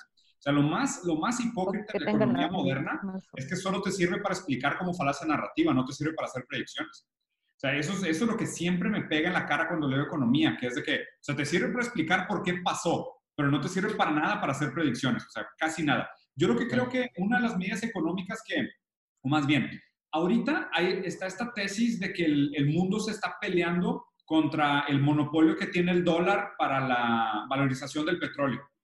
O sea, esa es una de las cosas que yo creo que está muy chingado. Si no quiero sonar a conspiracy theory, pero está muy ad hoc que al mismo tiempo estemos viviendo esto y la guerra del petróleo entre Rusia, China y Estados Unidos. Se me hace sí. sumamente pues es que, es que Estados Unidos lo van a usar. Es que Estados Unidos después de la Segunda Guerra Mundial, eh, cuando, cuando tomó el World Order, hace cuenta, o sea, dijo, de ahora en adelante así va a ser, está el tema de las Naciones Unidas y la madre y los países de Security Council y la moneda de intercambio global va a ser el dólar. Ahora la raza, eso es, ganamos la guerra, ahora es dólar. Y estoy seguro, ni siquiera es conspiracy theory, estoy seguro que mucho del control viene enraizado desde ahí. Ahora, por supuesto. Por supuesto. Y de y hecho, mucho... la, gran, la, gran, pelea es que Estados, eh, China está tratando de, de hacer algunos acuerdos específicos. ¿Por qué? ¿Por qué? O sea, Estados Unidos logró esto a cambio de protección. O sea, le dijo a los países, yo te estipulo que tú solo puedes comprar, vender y comercializar barriles en dólares a cambio de mi protección bélica. Entonces, por eso siempre es proporcional la inversión de fondos en el poder bélico de Estados Unidos, porque es directamente proporcional a su, a su, a su fuerza de negociación para mantener al mundo dolarizado. Entonces, por eso es, por eso es tan importante la inversión de Estados Unidos en el poder bélico. Lo que supuestamente está pasando ahorita es que Pekín está haciendo esfuerzos fuertes, fuertes, fuertes, fuertes en transformar en el Juan la, la, moneda de intercambio del petróleo en algunos países. O sea, hay una oferta Sin duda. de parte de Pekín para Rusia diciendo yo te compro toda tu capacidad productiva de petróleo, pero solo si me la vendes en Juanes. Sí, la neta es que hay una gran posibilidad, bueno, dos grandes posibilidades, eh, de que truene el sistema capitalista. Hay algo grande, sí sé que estaría de acuerdo conmigo, dice que es el Five Point Palm Execution Ajá, como el de Kill Bill. Que lo veo difícil también, pero hay una posibilidad. O sea, y hay mucha gente que quiere. O sea, hay mucho romanticismo en la caída del capitalismo. Hay demasiada gente que quiere. Yo aquí, la neta, estoy de acuerdo con, con, con un ignorante. O sea, yo creo que el, que el, comunismo ya ganó. O sea, ya ganó en el sentido de, no importa cómo le diga a la gente, ¿sabes? O sea, no importa cómo, cómo decidamos llamarle. O sea, es, oye, si España ya puso sistema universal básico de ingresos, y Estados Unidos está nacionalizando empresas en momentos de crisis y poniendo medidas provisorias para controlar el precio de las cosas, eso ya es comunismo. O sea, síganle diciendo como quieran, güey, pero la única manera como está funcionando el modelo económico es con bases comunistas. De acuerdo. Y el próximo, y el próximo tema es que China va a hacer todo su esfuerzo para llegar a, a World Order, a hacer el nuevo sí, Estados Unidos. Eso, de, de, eso no, de, eso no, tengo duda. O sea, en, el, eso, en, el, en, el, imperialismo europeo, eh, Inglaterra era el, el, World Order y ellos superaron a, a Holanda. Holanda era el, era, era el, Estados Unidos y antes era Italia y antes era Roma, ¿no? Entonces se va pasando la bolita, ¿no? Se van, se van cayendo y se van sirviendo otros. El imperio americano, no sé si el coronavirus lo va a derribar. Tal vez dentro de unos cuantos años vamos a empezar a enseñarle chino a nuestros, a nuestros hijos. Las empresas van a ser, los dueños de todas las empresas van a ser chinos. La moneda de intercambio global va a ser China. Y ese es un mundo que puede pasar. Antes, antes de seguirle por el agujerito del conejo hacia Wonderland, ¿quién sigue de hacer pregunta? Son posibilidades. Hay algunos que no tienen cámara, entonces no, hay algunos que no tienen cámara, entonces no los vemos, pero, pero pues básicamente. Sí. Leo, Alfredo, Brian, en mi lista siguen ustedes. Dale, Leo. Yo, precisamente ahí con lo que comentaban, partiendo de ahí, eh, ¿creen que realmente tengamos una fecha de caducidad puesta para el, para el capitalismo? O que, como decíamos al inicio, nada más vayan a hacer pequeños quiebres, llega papá, gobierno a rescatar y otra vez lo mismo para seguirnos ahí metiendo en el juego este y sigamos confiando. Mira, o sea, fecha, fecha, nadie se atreve a dar. Y de hecho, o sea, la, es, es por eso mi crítica a, cómo, a cómo CISEX se expresa, ¿sabes? O sea, CISEX, si se fijan, lleva, lleva muchos años diciendo el capitalismo está llegando a su límite, estamos llegando al límite, estamos llegando al límite pero al mismo tiempo parece que como tumor, o sea, mientras peor está su condición, más crece. Y, y, el, nombre, y el nombre de su artículo revela mucho de su incapacidad de ponerle un límite. O sea, él mismo le dice Five Point Farm Hard Exploding Technique. Sí. En la película de Kill Bill, das de cuenta que cuando te lo hacen, te dice... Das cinco pasos. Solo, no, no, solo después de cinco pasos te mueres. Te mueres, sí. Si te quieres quedar sentado en esa silla el resto de tu vida y te quedas sentado, no pasa nada, pero no puedes avanzar. Y la crítica sí dice que el capitalismo es exactamente esa. Llegó a un impasse, ¿sabes? Y, y, y el cierre de su libro, del de COVID-19, que de hecho, Machi, también está en PDF, también lo podemos compartir, ¿no? Claro, güey, tú lo mandé. O sea, pone ese, no, pero a los, a los patrons. O sea, manda Sin problemas. Sí, sí, manda ese y manda el de, el de Bruno. Pero sí. básicamente al final del libro, el, el impasse que pone es, estamos en un momento donde necesitamos dejar de ser cínicos. O o definimos que, ¿sabes qué? Sí, estamos dispuestos a seguir matando gente porque la economía sigue en pie, o nos damos cuenta que no podemos ser bárbaros y tenemos que regresar a algún tipo de comunismo. O sea, tenemos que reinventar algún tipo donde, eh, deja tú ni siquiera la palabra comunismo, algún modelo global donde el ser humano es más importante que la economía. Mm. Porque él dice que hoy como operamos es una barbarie total disfrazada de capitalismo humanitario. Entonces, y ahí es donde está la fecha, porque fecha no va a haber, o sea, porque lo que creo que es tan difícil de poner es de que, y, y justo por eso está interesante que lean el libro de Bruno, él dice, nos dimos cuenta que hay un límite, que es simplemente la fórmula matemática, que son valores cuantitativos tangibles del proyecto de nación de las principales fuerzas del mundo y la cantidad de recursos disponibles. Y nos dimos cuenta que no da. Nos dimos cuenta que la matemática no tiene sentido. ¿okay? Entonces, lo único que nos queda es decir, bueno, pues entonces, como no hay bondad, beneficios y recursos para todos, ni capacidad productiva para que todos gocen de una buena vida, que fue la premisa de la globalización inicial en su, en su creación, pues lo que vamos a hacer es que vamos a exprimir algunos para que otros puedan seguir viviendo bien. Y sabemos que hay una fecha de caducidad, porque no da, o sea, no hay recursos para todos, no hay capacidad productiva para todos, no hay fuerza de distribución para todos, no hay, materia prima para todos. Entonces simplemente ya es operar con el cinismo barbárico de entendemos que así funciona la economía, no nos interesa que se sigan muriendo los débiles y los viejos, nosotros queremos seguir viviendo bien. Y la otra opción es algún tipo de comunismo. O sea, ese es el punto de quiebre que presenta CISEC. Por eso dice que es un five-point hard exporting technique. No hay cómo seguir avanzando. O sea, no hay cómo seguir acelerando. Pero pues fecha no, nadie la va a dar. Yo, yo sí tengo dudas de eso, pero, por ejemplo, Lipovetsky... Neoliberal, cabrón. Luego les paso los artículos. Bueno, Lipovetsky es uno de mis contemporáneos favoritos, es filósofo también, analista crítico de, de la modernidad. Él se va más por los pequeños cambios, por cosas que van, oye, bueno, ahora sí necesitamos más el gobierno y en cuanto no se necesite, órale, otra vez, Amazon gobierna el mundo y, se chingó.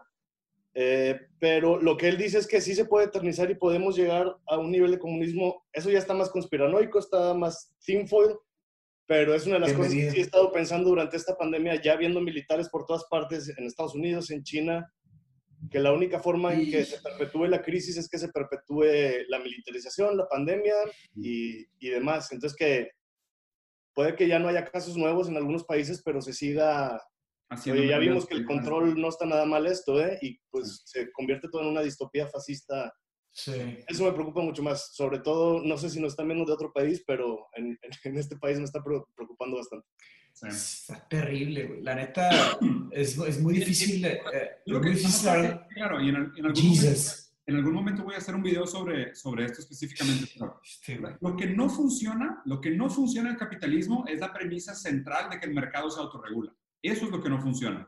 O sea, todo lo demás, mercantilismo, intercambio, innovación, emprendedorismo, o sea, todo eso funciona. todo eso funciona. Lo único que no funciona es la idea de que el mercado se autorregula. Eso es lo que no funciona.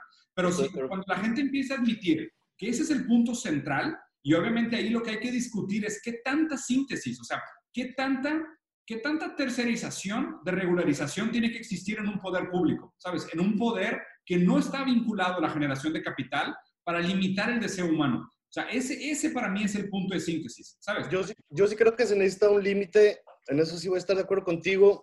Yo sí soy un poquillo más neoliberal, creo que, ¿Sí? que los Rosarian Bros, pero sí se necesita un límite, no puede haber un libertinaje absoluto. Ahora, lo que hay que preguntarnos a mí, se me haría, es si el límite tiene que ser un gobierno o un gobierno federal. Porque pues si, ves, si, ves, cómo funciona la burocracia, este va a ser el que va a estar administrando. Pero ya, ahora, ya estamos en Tres semanas en hacer una cita en el IMSS. Ya, ya, ya estamos en un state, nada más último comentario, ya estamos en state capitalism. O sea, póngase a estudiar el tema del Internet. O sea, el Internet fue un regalo, güey. Que, o sea, el, gobierno de Estados Unidos desarrolló de ciertas maneras y regalaron patentes a, a mucha gente. Entonces, ya existe un cierto control que tienen trillones de dólares. O sea, es state capitalism. O sea, sí hay neoliberalismo y se nos fue la mano, pero pues la neta es que si el gobierno sigue metiéndose cabrón, o sea, los billonarios tienen billones, el gobierno tiene trillones. El peligro es si de repente Trump, de repente, o sea, le dan demasiado poder a Trump, güey. O sea, eso sí está ahí mucho más cañón. ¿Y vas a comentar algo? Por cualquier líder global. Sí, cualquier líder global. Adelante. No. Este, ¿Nos podría ser como una, algo que regulara externo a todos los gobiernos? O sea, que si vas a entrar a un, como un mercado global que fuera, pues tienes que tener ciertos, o sea, tienes que pagarle bien a tu gente, tienes que pagar ciertos impuestos para recuperación de, del medio ambiente, o sea, como toda, todas las regulaciones que se deben de de considerar, pero que fuera un ente externo, que no fuera realmente gobiernos, sino que regulara a los gobiernos. Es que ese, ese, es, ese es exactamente el punto. O sea, donde, donde, donde se acerca el límite del, del state capitalism es en los bienes comunes, in the commons, ¿sabes? O sea, es en las cosas que transcienden las barreras de los países. Porque, o sea, el hablar de soberanía nacional y de y regulación federal es, es tan fino como el papel, güey. O sea, es, es, es muy intangible. Porque empiezas a hacer cuenta, imagínate que, que, nos metamos a un tema de la privatización del agua o del aire, la calidad del aire o los datos. ¿sabes? Porque, pues, o sea, hoy las naciones son, puta, súper arbitrarias, cabrón. O sea, tú no puedes producir básicamente nada si no haces comercio internacional. Y, y, el, y el, capitalismo estatal ha sido muy bueno en, en, frenar los procesos de homogenización de calidad de vida globales. ¿A qué me refiero con esto? Es, oye, yo puedo gozar de una calidad de vida muy alta en Estados Unidos porque está sustentada por la miseria de otros países. De todos los países pobres, claro. Entonces, es, es muy raro, es, es, o sea, ya no funciona decir, pues es que necesitamos algún tipo de control federal que organice, pero que no sea un mastermind, ¿sabes? O sea, como un Illuminati, güey, que le dé un, un, un, orden global a las cosas. Porque, porque no sería real, o sea, no sería pragmático. El, el, la transferencia de sufrimiento a valor agregado continuaría sucediendo y continuarían sistemáticamente produciendo guerra en algunos países para bajar su calidad de vida, obligarlos a prostituir materia prima y obligarlos a entrar al mercado global y sustentar tu calidad de vida barata en un país de primer mundo. O sea, esa dinámica continuaría existiendo. Yo estoy de acuerdo con Paulina en un sentido de que sí creo que algunas entidades globales deberían de tener mayor poder ejecutivo, como por ejemplo la Organización Mundial de la Salud, Naciones Unidas, o sea, algunas entidades que estén por fuera del, del, sistema económico deberían de tener mayor poder ejecutivo. Pero pues obviamente es sumamente complicado porque pues, tú lo dijiste, o sea, Mateo, o sea, hay países que tienen lana, hay gente que tiene lana y a fin de cuentas pues, el dinero sigue moviendo la brújula, ¿sabes? O sea, sigue moviendo la intención, la intención de los expertos. O sea, leí, güey, que básicamente los, los, las 100 personas más brillantes de los últimos 20 años, ¿ok? 80 trabajan en Wall Street. O sea, no porque quieren, no porque quieren, porque se los llevaron a billetazos, cabrón. O sea, es de que, oye, a mí me gustaría investigar Stream Theory. No, no, no, no, no. Ven aquí a hacer un algoritmo de trading para, ¿sabes? Para vender y comprar, güey, jugo de naranja en los países de, de, Malasia y sureste asiático. Ese es el pedo. O sea, y, y luego nos llegamos a estas cosas y preguntamos, güey, ¿por qué no hay capital intelectual para las cosas que son funcionales? Porque pues el, el modelo cuando el mercado se autorregula premia solo la acumulación de capital. Entonces, yo creo que sí debería de haber un organismo, o sea, un organismo tercero, sobre todo porque nos acercamos al tema de los bienes comunes. Y en los bienes comunes, la, soberanía federal no sirve de nada. Sí, estoy de acuerdo. Sí, sí, sí es una buena idea tener un, un ente este, que, vaya, que sea un, un, una función de, regul de regulación a lo que se hace en los países. La, la, la, problemática es precisamente eso, o sea, ¿quién? ¿Quiénes? ¿De qué nacionalidades van a ser esas personas? ¿O va a ser un robot? ¿O va a ser una inteligencia artificial? Exactamente. Y, ¿Qué, ¿Qué, es la objetividad? En cuanto a mí se me hace... Si un sistema de inteligencia artificial que se hiciera cargo de nosotros. Ahora, si algo hace mal, lo culpas. A ver, dale, ¿qué onda, Pato? Es que, bueno, en Big, en Big Concept a mí se me hace también bastante bien, pero si se crea ese órgano, digo, ahorita podríamos decir que es la ONU, pero la verdad es que no sirve para nada esa madre. Pero si hicieran una de esas que sí sirviera, básicamente es el, el, rey del mundo. O sea, no sé, el que presida esa cosa, ese es el rey del mundo. Claro. E, eso es el, eso es el otro es es el tema de la del, del otro lado. Estaría muy bien una regulación, estaría bien todo, pero también le estás dando el poder más ilimitado que se ha visto en la historia. Yo cuando estudié diplomacia eh, para meterme a ser diplomata en Brasil y luego me decepcioné con todo lo que vi del gobierno, haz de cuenta que la, la, frase era que la ONU no vino para llevarnos al cielo, la ONU vino para salvarnos del infierno, que eran los horrores de las guerras mundiales, ¿no? Ahora, la pregunta es, ¿qué está haciendo la ONU ahorita? Yo no he leído nada de la ONU, no sé qué están haciendo. Pues Digo, no sé si es exactamente ¿no? real. O sea, no sé, le están dando más, más tema a la, a la OMS. Pero ver, sí. Sí. Adelante, adelante. Gracias por la pregunta. Next. Dale, dale, Paco. Go, go, go. Ah, bueno, eh, hola.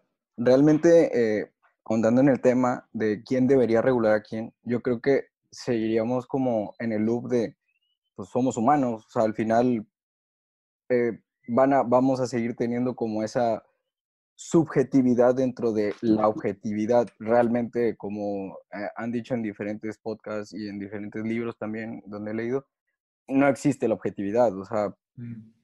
al final el, la inteligencia artificial que llegáramos a crear o que se llegara a crear, seguiría teniendo la subjetividad del autor. Los que, sesgos. Sí. Exacto. Entonces, pues, la realidad seguiríamos como, como en ese loop de, de ah, es que hay intereses de por medio por parte del autor de la, y sería infinito. Entonces, como que también eh, no, no, no le pondríamos como tanta atención a lo que nosotros mismos podemos llegar a crear.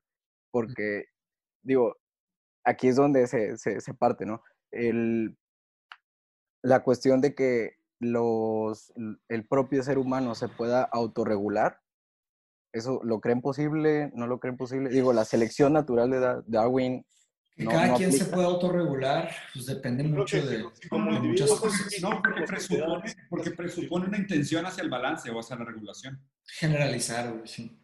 Ahí sería un tema más natural. No, es difícil, a mí se me hace que como sociedad es casi imposible. Ayer vi, ayer no, antier vi la de Grave of the Fireflies, la, el anime. Mm, no, hombre, va. Lloraste como bebé. Lloré, lloré como un niño, güey. El siguiente día se la, se la conté a mamá y también lloré contándole, güey. Es de, las películas, es de las películas más tristes que he visto en la vida. Sí, güey. Y la vi especialmente ahorita por el tema de, de no, no mames, por lo que estamos viviendo, güey.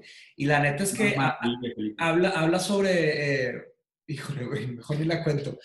Eh, sí, güey Haz de cuenta que X, un, hermano y, un hermano y una niñita, o sea, que viven en, una, en, la guerra, o sea, un Big Brother y una niñita, y sus papás, X, no les voy a contar todo el tema, pero X, están en la guerra en Japón, la Segunda Guerra Mundial, y están bombardeo, bombardeo, y haz de cuenta que empiezan a pasar un chorro de cosas, empiezan a aislar, empiezan a vivir solos, y empiezan a tener hambre, y empiezan a tener que robar, empiezan a sobrevivir, güey. No, y se pone durísimo, durísimo. Y ahí, la neta, es una obra de arte fantástica. Entonces, cuando hablas de autorregularte, autorregularte en el confort es una chulada. Autorregular, auto, autorregularte en la miseria, ahí te encargo, güey. O sea, hay muchos experimentos filosóficos, por ejemplo, de un caso británico de que un barco de sobrevivientes de un navío que, que cayó en un shipwreck y hace cuenta que se empezaron, eran, no sé, seis, siete personas, ¿verdad? En un barquito sobreviviendo. Y se empezaron a, le empezaron a dar hambre a la gente y hambre a la gente y no había qué hacer. Y, recurrieron al canibalismo. Y algunos decidieron, eh, se, murió, se murió alguien, empezaron a comérselo. Y otros dijeron, no, yo no me lo voy a comer, prefiero morirme de hambre a comérmelo. Es muy difícil, el ser humano es muy variable. Cuando hablamos de Homo sapiens, no es lo mismo que hablar de cualquier otra especie. Al hablar de Homo sapiens hay una variabilidad tremenda dentro de la misma especie. Entonces, ¿quiénes deben de gobernar? ¿Homo sapiens? ¿Cuál Homo sapiens? O sea, ¿dónde está? Entonces, debemos autorregularnos. ¿Cuál autorregulación? ¿Quiénes se van a autorregular? Está bien no tenemos ni idea, ni idea de qué le haría a una persona ese tipo de poder. O sea, a mí se me hace que ese tipo de poder por sí solo ya sería una fuerza enloquecedora. O sea, imagínate, vamos a decirle, ustedes cinco son responsables del destino de la humanidad. Uh, o sea, ¿qué haces con eso? Días, yo en dos días ya estaba desapareciendo. Sí, güey. O sea, claro. Sí, güey. O sea, de que mañana tienen muerta a todos los coaches. Y Vato 100. es como que no los conozco, güey. O sea, sería, el sería lo peor, güey. Entonces, yo sinceramente, en, en el, pero, pero creo que hay un punto interesante que mencionas, Pato, que es esta idea de qué tal si ese tercero regulador no es humano. ¿Sabes? O sea, es, es algo que está programado para ser humano. Y luego se hace The Matrix. pero, ¿quién lo, programó? ¿Va, a estar no, Evangelion. ¿No acuerdas que existía Melchor? Eh, claro, en Evangelion. Los tres reyes magos eran tres conciencias programadas que tomaban decisiones y presentaban resultados. Claro, pero, Evangelion... Los reyes magos eran los que, los que presentaban la moral superior, o sea, eran como un superego de la humanidad. Entonces, sí, pero... yo, yo, no creo que esté tan descabellado pensar en un sistema de orden global que sea un híbrido. Pero hay un, gran, hay un gran gap, Diego, hay un gran gap. O sea, estás, haz de cuenta que Evangelion es una gran obra. De tener Evas, no mames. Güey, Evangelion es una gran obra de arte, pero también es una masturbación mental fantástica. Compadre, son brincos cuánticos que están dando que probablemente nada, nada explica nada de eso. Cuantificar la moral. Deja tú, primero hay que entender la visión, güey. O sea, no hemos entendido qué es una mente. O sea, y fíjate que en el Imperio Romano eh, los emperadores tenían una cantidad de traumas y problemas psicológicos impresionantes. O sea, nos estamos aventando, Pati y yo, mi, eh, novia, nos aventamos ya la, del Imperio Romano que está en Netflix, la recomiendo mucho como un análisis de las, los proto, cómo eran los imperios y cómo fue la, historia de los senados y los emperadores y el ego que tenían, los problemas. Luego está el tema de la herencia y la distribución de dinero y todo. Está bien interesante. Estaban completamente psicotizados y tenían que gobernar eh, el imperio romano, que creo que llegaron hasta 50 millones de personas y Roma tenía un millón de personas. Imagínate el, el cómo gobernar. ¿Cuántos billones somos ya? ¿Siete billones? ¿Siete y medio billones? Imagínate un consejo de 10, 10 personas. Tienen que tener una, una mental fortitude. Tienen que ser unos titanes. O sea, ¿sabes? Tienen que aguantar un nivel de estrés si ser, si ser director general o ser CEO o ser CFO, tienes que tener una psicología inquebrantable, tienes que tener ciertas virtudes muy cañonas y aparte ciertos vicios también muy pesados. Imagínense lo que, el, el, nivel de psicología que tiene que tener una persona para gobernar el planeta. No, hombre, compadre. De, la subjetividad individual también está la subjetividad social. ¿Cómo, ¿Cómo, te van a aceptar un, un, movimiento que hicieron cinco personas en un cuarto cerrado en China, igual que en Brasil, igual que en, este, no sé, Colombia, que en Venezuela, que en Rusia. Tendría que haber, tendría que haber algún sistema, ahí les va una idea idealista, ¿verdad? Un sistema inhackeable que sea proporcional al, al vaya, número de, de, habitantes por país y kilómetros cuadrados de terreno que puedan tener derecho a cierto nivel de votos y luego tiene que haber un, mecanismo de compensación, porque no es justo que, por ejemplo, China tendría una cantidad de votos y Estados Unidos y luego los países chiquitos menos. Una que balanceara el algoritmo de la ecuación y luego meter un fact-checker de inteligencia artificial y, y, hacer, no una votación, algún tipo de sistema que eligiera a las personas más, vaya, no solo sabias, sino que inteligentes, no solo inteligentes, sino que con fortitud mental, no solo fortitud mental, sino que técnicas, no solo técnicas, sino que honestas, no solo honestas, sino que, ¿sabes? Ese sería un sistema que tal vez podría ser un, ¿sabes? Yo sí creo, yo sí creo que son pajas mentales y vamos a dejarlo por ahí. ¿Es eh, idealismo? Brian, ¿Es idealismo? Brian, Brian, ¿querías hacer una pregunta? La escribiste, pero si quieres mejor dila tú.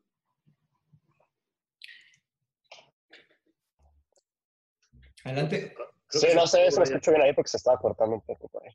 ¿Sí se escucha? Ya, ya te oímos. A ver, Listo. Nada, preguntaba nada más por el ingreso básico universal. ¿Qué tan factible es ahora? ¿no? Eh, esta brecha que se va a marcar con los 500 millones de empleos que se van a perder aproximadamente. Los países de primer mundo probablemente puedan subsistir con esto, pero por ejemplo los países en vías de desarrollo, como son México, Latinoamérica y por ejemplo países de África, ¿Realmente pueden sostener esto con sus economías? Esa es verdaderamente mi pregunta hacia ustedes. Ya, ahí te va. De hecho, estuve, estuve platicando con Andrés, con, con claro, nuestro, otro, nuestro otro bro adoptado. Nuestro otro bro Porque yo tuve exactamente la misma pregunta. O sea, yo llegué al punto de redactar una carta para, para algunos políticos, o sea, a nivel federal y a nivel estatal, eh, planteando eso. Durante tres meses sí se puede. O sea, México podría soportar ingreso universal básico durante tres meses, solamente, en términos de contingencia. Para que, esto se, para que esto se quede como medida, tendría que haber primero una reforma fiscal. O sea, pero con una reforma fiscal es bastante viable, ¿eh? bastante, bastante viable. Y, o sea, y esto me lo planteó Andrés y revisamos números y todos. Entonces, o sea, no estamos tan lejos, güey. Y mucho más cuando piensas en los beneficios acumulativos que tendría un sistema del tipo ingreso universal básico. Entonces, no me parece para nada descabellado, primero, exigirlo, o sea, pedirlo realmente, decirle que, oye, España lo está haciendo y, de nuevo, creo que ahí es donde está el poco de injerencia que tenemos ahorita como ciudadanos, que es marcar la pauta de cuál debería de ser la prioridad política. O sea, la prioridad política debería ser, si, España lo hizo, que lo haga la Unión Europea. Si lo hizo la Unión Europea, que lo hagan los países nórdicos. Si lo hicieron los países nórdicos, que lo hagan todos los países de primer mundo. Si lo hicieron los países de, primer mundo, ¿qué pasa con el tercer mundo? ¿Sabes? Ahí debería ser, esta línea de pensamiento tiene que ir hacia allá respondiendo a tu pregunta es sí durante tres meses con lo que tenemos y después tendría que haber una reforma fiscal. ¿Alguien más? Alfredo, dale. Mi pregunta va un poco acerca de las relaciones humanas, partiendo de lo que han dicho de pronto en podcast y en capítulos, que la manera en cómo tú te ves es la manera o una idea de la que tú tienes de cómo eres es a través de cómo la gente te mira o cómo te ve. Eh, y poniendo en primera persona a las nuevas generaciones, los niños, que los jóvenes o, infantes que todavía no tienen participación social en el mundo, eh, si esto cambia este sistema, tanto el educativo como el social, ¿cómo va a ser ese encontronazo de estas nuevas generaciones ante la vida? Eh, pongo por un ejemplo las niñas Kamuri, que son diosas vivientes en Nepal, que están encerradas hasta los 12 años de edad y después salen a la sociedad a, a vivir ya después de estar 12 años encerradas? ¿Cómo estas nuevas generaciones van a, van a tener ese encontronazo con nosotros y, y su nuevo sistema? Ya, ahí te va. El, lo que instaura el sujeto en lo social, o sea, el estadio del espejo, se da a medida que nace el lenguaje. ¿ok? Entonces, realmente, o sea, esta idea está un poco romántica, la idea de que la, eh, yo me conformo con la mirada del otro, pero lo que se refiere con mirada es más lenguaje, o sea, es ser libidinizado por el lenguaje del otro. Entonces, no, no sé cómo es específicamente el caso de estas niñas. Estas niñas están completamente aisladas hasta los 12. ¿Cómo les los ¿No tienen nombre? están en un santuario, en un templo, eh, con gente, digamos, que las cuida, pero solo pueden salir a, la ventana, saludar a la gente y regresan a, su interior, pero no conviven con nadie más. No conviven con la sociedad. Están, o sea, están instalados en el lenguaje. ¿Hablan o no hablan? Sí, hablan con la gente que las rodea, que no es... entonces, entonces están instaladas en el lenguaje. De hecho, yo tuve esta discusión hace poquito con, con, con mi esposa y, y, es bien raro porque... ¿Cómo, ¿Cómo te explico esto?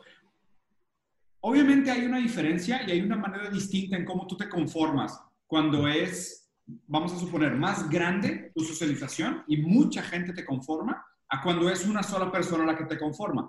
Pero a fin de cuentas, acuérdate que el otro es, es imaginario. O sea, el otro no es real. O sea, el otro no es, no es un otro físico, es una idea tuya del otro. Esa, con que tú tengas algo que te soporte esa idea tuya del otro, es suficiente para que ya hagas lo que Hegel llamaba esclavo y maestro. O sea, ya es suficiente para que tú digas quién soy yo en esta dinámica, qué se espera de mí, qué debería hacer yo para complacer este deseo del otro. O sea, con eso ya es suficiente. Que, a ver, no estoy minimizando la pregunta. Yo sí creo que muchas cosas van a cambiar a través de cómo la digitalización está eh, doblando esa, esa, esa, esa dinámica de la formación de la expectativa del otro, de qué tanto nos soltamos socialmente, en qué momento te instauras en lo social. Pero lo más importante de todos es, es entender esta idea, que de hecho creo que inclusive es de Chomsky, ¿no? De que el, de que el lenguaje es un virus es esta idea de que tú, cuando, tú cuando escuchas un lenguaje, cuando aprendes palabras, es como si fuera un virus, porque las palabras vienen cargadas de historias, de cultura, de ideología, de significado. Ah, sí, Chomsky presentó una tesis que cambió la historia de la filosofía del lenguaje. Básicamente dijo que logró comprobar por argumentos lógicos este, coherentes, derrumbó una escuela anterior diciendo que ya todos venimos de cierta manera cargados con un cierto, un cierto hardware de que, nos, que traemos el lenguaje, ¿no? Entonces, no, el niño no aprende 100% de cero. Por práctico. Ajá. Eso. Y de hecho, Mateos, o sea, si te fijas, esa misma, esa misma tesis fue la que planteó Lacan. Lacan decía, el inconsciente está estructurado como un lenguaje. O sea, mm. no es, una, no es al azar que el lenguaje tiene la estructura de la metáfora, la estructura de la metanimia, la estructura del significado y significante de la imagen verbal. O sea, no es al azar que eso se dio, nació de la socialización, sino que, como dice Chomsky, nosotros nacimos de, con un sistema cognitivo que tiene las mismas reglas y características que percibimos en el lenguaje. Y obviamente en ese encuentro entre nuestro hardware que está predispuesto a entender esas reglas y el lenguaje que se estructura coincidentemente de, la misma manera, es donde existe ya la, la, la, vinculación del individuo con lo social. A mí me preocupa, o sea, este tema de, digo, ustedes ya que, que han visto el podcast ya saben que de, de, mis especialidades fue Big Data, The Ethics and Science of Big Data, ¿no? Cómo nos afecta éticamente y filosóficamente. Y yo siempre estuve preocupado con el tema del individualismo, que los celulares de cierta manera y los sistemas tecnológicos nos están alejando un poco como sociedad. Está el libro de Bowling Alone, que lo comprueba de una manera, eh, de una manera sociológica. Están las tendencias hacia el fisicalismo, que lo, lo comprueba de una manera científica y pues están todos los argumentos filosóficos que lo comprueban de una manera ética, y está el tema de la privacidad, está el tema de la identidad personal, hay muchos como que índices que se están, están empezando a despertar en diferentes lugares del mundo por diferentes personas, está el tema de la transparencia, todos esos cambios de paradigmas por la tecnología. Lo que me preocupa a mí es que este tema ahora con el, eh, esto del coronavirus, y obviamente no solo el virus en sí, sino que la, consecuencia, la crisis global, ¿no? que es algo muy diferente a hablar del virus, a hablar de la crisis eh, la tendencia sí es exacerbar este efecto que ya empezaba. O sea, es más tendencia al individualismo. O sea, cada, cada vez más pues, el distanciamiento social. O sea, lo que nos están diciendo es aléjense los unos de los otros. Y la verdad es que si se analizan cualquier gran eh, dictadura, van a ver que, por ejemplo, en Chile, o sea, con Pinochet, eh, era prohibido que se juntaban, que se juntaran más de tres personas. Si habían cuatro personas, los separaban, ¿ok? Entonces, eh, hay un gran problema ahí, porque ¿qué va a pasar con el, el, freedom of speech, por ejemplo? O sea, ¿qué va a pasar con el, el, el arte de debatir, los, los, frutos del debate? Eh, otro ejemplo, en Inglaterra, en Londres, los clubes, de los clubes de debates hubo una época en donde los tuvieron que empezar a romper. Ya era prohibido tener clubes de debates porque la gente se estaba despertando demasiado. Lo que me preocupa es que la autoridad que se está agarrando ahorita, lamentablemente en Corea, lamentablemente no, lamentablemente la técnica que usaron en Corea del Sur para ganarle al virus y sobrevivir como, como país, lo, la sabemos todos. O sea, claro, utilizaban inteligencia artificial, pero también utilizaron poder, utilizaron eh, totalitarismo, ¿no? Y haz de cuenta que usaban los celulares de que, mira, si se acercan unos a otros, le llega un mensaje a uno de, oye, te llegó una multa, vete a tu casa tomaban temperatura, tienen tecnología para tomar temperatura con drones, y si tienes temperatura, regresa a tu casa. Y esas son cosas que violentan los derechos humanos. Está muy cañón. ¿Qué estás viendo ahí? Hay dos personas infectadas a menos de 200 metros de mí. ¿No han bajado ustedes? Qué buen fear porn. ¿Cómo se llama? fearporn.com. No, se llama COVID MX. Confirmadas, ¿eh? Es una, es una aplicación médica. Me la, me la pasó un doctor que es virólogo de aquí de Nuevo León. O sea, lo que dijo es que están dando de alta todos los casos y, y, tú te das de alta como infectado y quedas aquí. O sea, ve, a 200 metros tengo a dos personas, en la colonia tengo a 15 y total ciudad 329. Entonces, ahí te va. Está. el problema es que. COVID-MX. El problema es que nosotros, en los países subdesarrollados, también tocando un poco el tema que mencionó Brian, que... Sí, y ahorita creo que... nosotros puede que tengamos las herramientas, pero no tenemos las autoridad, la autoridad. O sea, tú trata de decirle a los mexicanos, a la fuerza tienes que estar así, va a estar bien difícil, bien, bien difícil. ¿Viste los videos de India, ¿Viste los videos de India? Sí, a palazos. Por madre. quédense en sus casas y 70 personas agarrando el pelo en la calle y güeyes dándoles palazos a y, les y los ponían a hacer lagartijas y sentadillas no, se, no se, puede, güey, no se puede, es inviable. Está bien difícil. Y también es el tema de escala. Es, algo necesario. O sea, hay, hay fuerzas que sí tienen que intervenir en esta crisis porque si no jamás se va a mitigar. Lo que yo les digo es que sí me da miedo que se perpetúe eso, que se normalice y que acabemos en distopías fascistas. Sí, sí, es, es una gran probabilidad. Y, yo que mencionaba sobre distopías fascistas, ahorita que mencionaste rápidamente Chile, ya que están todos conectados y hay, hay tiempo porque es cuarentena, les recomiendo que vean una película que se llama Nostalgia a la Luz. Es una documental sobre los desaparecidos en Chile. Cómo les enterrado al desierto y cómo están como pues con las estrellas. Por eso se llama Nostalgia a la Luz. Ah, la madre. Gracias. A ver, Francisco, ¿querías hacer una pregunta tú? Seguía Paco, sí. Estás en silencio, Paco, ¿eh? No te oímos. ¿A quién sigue, Pato? Bueno, este, mi pregunta es la siguiente. Eh, de acuerdo a lo que he leído, lo de Buy, un, bueno, el asiático que está en Alemania, en Alemania, dice que se viene una crisis basada en, en lo neuronal. ¿Cómo combates eso desde un punto de vista o desde un punto psicoanalítico? Es decir, ellos, super yo, yo, ¿cómo combates todo eso del esclavo y el maestro, porque es como muy difícil centrarse en un punto yoico y salirte y decir yo soy el culpable, como lo han visto en, en varios podcasts y en varios videos. Yo, yo sinceramente de las cosas que más critico de Byung-Chul Han es que él dice que estamos viviendo ahorita en una etapa post-freudiana y yo sinceramente no lo creo. O sea, post-freudiana, él, básicamente lo que dice es ese cuestionamiento de que ya no funciona, ya no opera porque ya no existe un gran otro. O sea, por la manera en cómo, ¿sabes? Todo se volvió positivo, todo se volvió bueno, es un tema de todo es fluido, todo es eh, permisivo, o sea, ya no hay límites, las reglas se viven más como empoderamiento que limitación. Y yo creo que, y, sí, se, sí se tiene un buen comentario sobre esto, pero también traté de leer Byung Han con mi esposa y en dos segundos me dijo, este güey no sabe lo que está hablando. Sea, y, en términos... Qué gran ignorancia. Sí, creo, porque la verdad es que no sé. Ale, güey, para psicoanálisis está muy cabrona, pero muy, muy cabrona. Sí, pero Y, me recordó rápidamente eso, que el, o sea, que el otro está adentro. O sea, el otro nunca estuvo fuera. El otro está soportado por lo externo, pero el otro no es externo.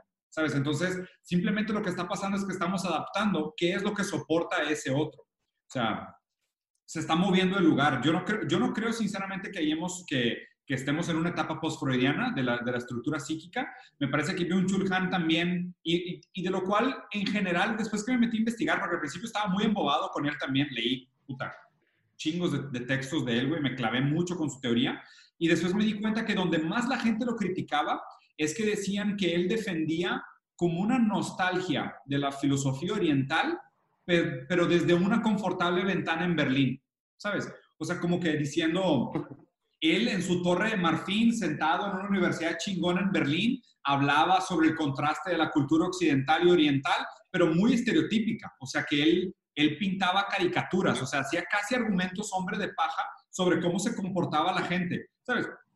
Y, y digo, siendo un poco riguroso, o sea, por ejemplo, la sociedad de cansancio, ¿somos realmente todos sujetos del, del autoyugo? O sea, del, del, del autotormento. Pues a lo mejor los privilegiados, cabrón pero seguramente hay un chingo de gente que todavía es ponte a barrer, recoge la basura, o sea, estrapea el baño. Esos güeyes no se autoexplotan. O sea, esos güeyes si salen el fin de semana, se compran una caguama y son felices. O sea, el, el, durante la semana hay, hay, un, hay un claro tercero que todavía me, me, me, pone en yugo, ¿no? Y ahí creo que hay un análisis bien interesante, y ahorita que Mateos poste, léanlo, en el libro nuevo de Sisek, donde él empieza con el argumento de Byung-Chul Han, de esta sociedad del cansancio, el autoyugo, y después lo quiebra en tres grupos. O sea, dice, obviamente está el capitalista, que es el dueño de los medios de producción, que no entra en este análisis. Pero los tres grupos de, de, de, de esta, de la dinámica del esclavo y el maestro son, el primero, el sujeto del cansancio, de Byung-Chul Han, que es aquel que se, auto, que se autoexplota, que es básicamente nivel corporativo, ¿sabes? Coordinador, gerente, director para arriba, que es o el autoempleado, si tú quieres, de alguna manera. Después hay otros dos grupos. Primero está el grupo de realmente los obreros, la gente que trabaja en el mercado agrícola, la gente que trabaja en el mercado de limpieza, de mantenimiento, de servicios básicos, que esa gente sí está esclavizada. O sea, esa gente sí es, te pago por hora y te chingas. Este, lo que te mantiene es el sindicato, básicamente. Y el tercer grupo, que son los caretakers, o la gente que cuida a los demás, que son toda la gente de servicio, los médicos, eh, las maestras, los, las guarderías, los asilos, los hospicios, que es gente que está cansada y exhausta porque constantemente tiene que fingir empatía. O sea, porque constantemente tiene que dar la mejor cara porque es parte de su trabajo. ¿okay? Entonces, en ese sentido, ya cuando te, te, empiezas a meter más como a lo granular, te das cuenta que la intención de Byung-Chul Han de superar el sujeto freudiano era una caricatura. O sea, porque brincaba y siempre es la crítica del psicoanálisis. Siempre puedes pasar de lo individual para hacer una tesis general, pero nunca puedes pasar de lo general para hacer una tesis individual. ¿Sabes? Y ahí es donde creo que está el límite de la teoría de Byung-Chul y por eso sí se cuenta tantos chistes y usa tantas historias específicas. Porque la, la, noción psicoanalítica del caso por caso es, tú puedes usar cosas específicas de, un, de una situación para tratar de brincar a algo superior que los conectas, pero nunca puedes hacer el contrario. Nunca puedes decir, ah, es que como somos sujetos del cansancio, entonces me estoy comportando así. No. O sea, siempre tiene que ser de lo individual a lo general, nunca de lo general a lo individual. Ok. ¿Va? Pero chido. ¿Quién más yo, yo solo, solo, puedo, solo, puedo agregar, solo puedo agregar que para criticar a Byung-Chul Han, güey, nadie de aquí tiene autoridad para poder criticar a Byung-Chul Han. O sea, pues digo, yo estoy diciendo gente se requiere. ¿Sí? ¿Sí? pero se requiere una cantidad de trabajo. Digo, ya, ya cuando lo explicaste un poquito más, o sea, sí tiene un poco más de sentido todo eso del general al individual y demás, pero antes de eso parecía un poquito una crítica medio moralista, ¿eh? que, no, que no debería poder haber... Ah, no, claro. La crítica a él también fue un hombre de paja. Es muy fácil decir que alguien es un pendejo. Todos no, somos no, pendejos. No, no, estoy diciendo Es fácil. Pero a ver, Lo más fácil es decir, es un pendejo. No, ¿sabes? pero, requiere, pero requiere, lo, que, lo único que le está diciendo la sociedad es que requiere más rigor académico decir que estamos pasando por una época de un sujeto post-freudiano. Pues, sí, es lo único que le están diciendo. Es demasiado, es demasiado trabajo. Hay, hay, hay que definir qué significa post-freudiano también que, su, que ya no estamos en la estructura del yo, super yo y... No sé, no, no, no, me quiero meter ahí porque la neta ninguno es psicólogo como para... Sí, güey. No hay autoridad, güey. Estamos... No hay preguntas porque sí, nuestro, nuestro admirado sí. Ignorante, el, el, mejor... El mejor nombre. El mejor es, so, es, Sócrates, es Sócrates. Reencarnado. Sócrates, no, no, te estamos oyendo, pero ya, ya puse, escribo aquí una pregunta, pero si la quieres preguntar mejor este, en, en audio, Eduardo tampoco ha preguntado, ¿no? Creo que Lalo tampoco ha preguntado. No sé si quieren comentar algo. Vamos concluyendo cosas. Sí, yo tengo una, una tengo dos preguntas. ¿Vale? ¿Me escuchan? Ah. Sí. sí. Ah, con relación al tema del Universal Basic Shareholding, me surgen, solamente se puede lograr a partir de la, de la automatización. Y la otra pregunta es, actualmente mm, están surgiendo, bueno, ya tiene rato que surgen colectivos con el fin de un bien común y no nada más el, el acumulamiento de, de capital, de riqueza. Ahora, estos colectivos, ¿cómo, ¿cómo tendría que funcionar? ¿Que a partir de estos colectivos empiecen a presionar al gobierno o tiene que venir del gobierno para crear lo que habéis dicho, las reformas para esta transformación? Ajá, exacto. Yo, va de la mano. Cosas, y, son, y son dos muy buenas preguntas. O sea, la primera es, eh, para Universal Basic Shareholding, de hecho, lo ideal sería no esperar a la automatización, porque cuando llegue la automatización va a ser demasiado tarde. O sea, si, dejamos que suceda el brinco de automatización exponencial que está cerca y todavía siguen siendo dueños de eso, los dueños de capital, su capacidad productiva va a ser, o sea, dracónica comparada con todos nosotros. Entonces, realmente no vamos a tener ninguna moneda de negociación, porque ya no van a necesitar nuestra mano de obra. Entonces, si esperamos que llegue eso para hacer Universal Basic Shareholding, ya va a ser demasiado tarde y no vamos a tener nada que pedir. O sea, no vamos a tener ninguna fuerza de negociación. Por otro lado, yo sí creo que esos colectivos lo que tienen que hacer, y digo, y me han escuchado antes, o sea, mi, mi única conclusión de lo que tenemos que hacer ahorita es que no podemos perder la visibilidad de que se necesita un approach a la patología, o sea, a la solución de los, de las causantes originales de los problemas y al mismo tiempo una empatía para minimizar los sintomáticos. ¿sabes? O sea, ¿a qué me refiero con esto? O sea, no podemos esperar tampoco que el gobierno nos dé apertura de decir, oye, ¿qué opinan? ¿Qué hacemos? ¿Cómo la ven? Y organizan. No, no, no. O sea, tenemos, o sea, sí hay que hacer un cierto trabajo de exigencia que tampoco puede caer, y yo soy muy en contra de las protestas, porque a mí me parece que las protestas se, se absorben muy rápido, ¿sabes? O sea, se vuelven, se vuelven un fin en sí mismo y, y la gente sale con el falso sentimiento de placebo de, ah, salimos a la calle, gritamos y nos vieron y nos dieron nuestro lugar y reconocieron nuestra queja, pero no se solucionó nada, ¿sabes? O sea, yo por eso sinceramente no, no soy muy a favor de la protesta. Respeto el derecho, respeto a la gente que lo hace y demás, pero me preocupa mucho el efecto placebo que tienen las protestas. Yo creo que hay mucha más injerencia y hay mucha más fuerza en hacer exigencias puntuales, hacerlas públicas dentro de lo cabible, pero hacer exigencias puntuales para que existan cambios de políticas públicas obviamente que las masas e, e, ejercen un tipo de presión por la fuerza del voto, por el sistema democrático, ¿sabes? Por el voto duro, por la influencia política y demás. Entonces, sí hay, sí hay un vínculo ahí. Solo no caer en esa falsa complacencia de salí a protestar, ¿sabes? Rompió unas paredes, hice tantito desmadre, voy a dormir tranquilo, uh, soy un anarquista, todo va a estar bien. ¿Sabes? O sea, no, no, no, no, va, no va por ahí mi, mi, mi, comentario. No sé si... Perdón. Sí, pero con, con, colectivos me refería a empresas que ya están aplicando este tipo de... Universal Basic Shareholding. Ajá, en donde, no sé, a lo mejor va a ser una tontería, en donde el bien común que se recibe el, en, la empresa, todo, todos los, los que la conforman pueden hacer uso de, me refiero, no sé, un auto, una casa, algo que se comparta como un bien común para todos. Ya te, ya te entendí. En ese caso está perfecto mientras sean pymes, o sea, mientras sean empresas que no traden en bolsa. Porque el, parteaguas, el parteaguas para mí de cómo debería funcionar Universal Shareholding es que también tiene que desaparecer Wall Street.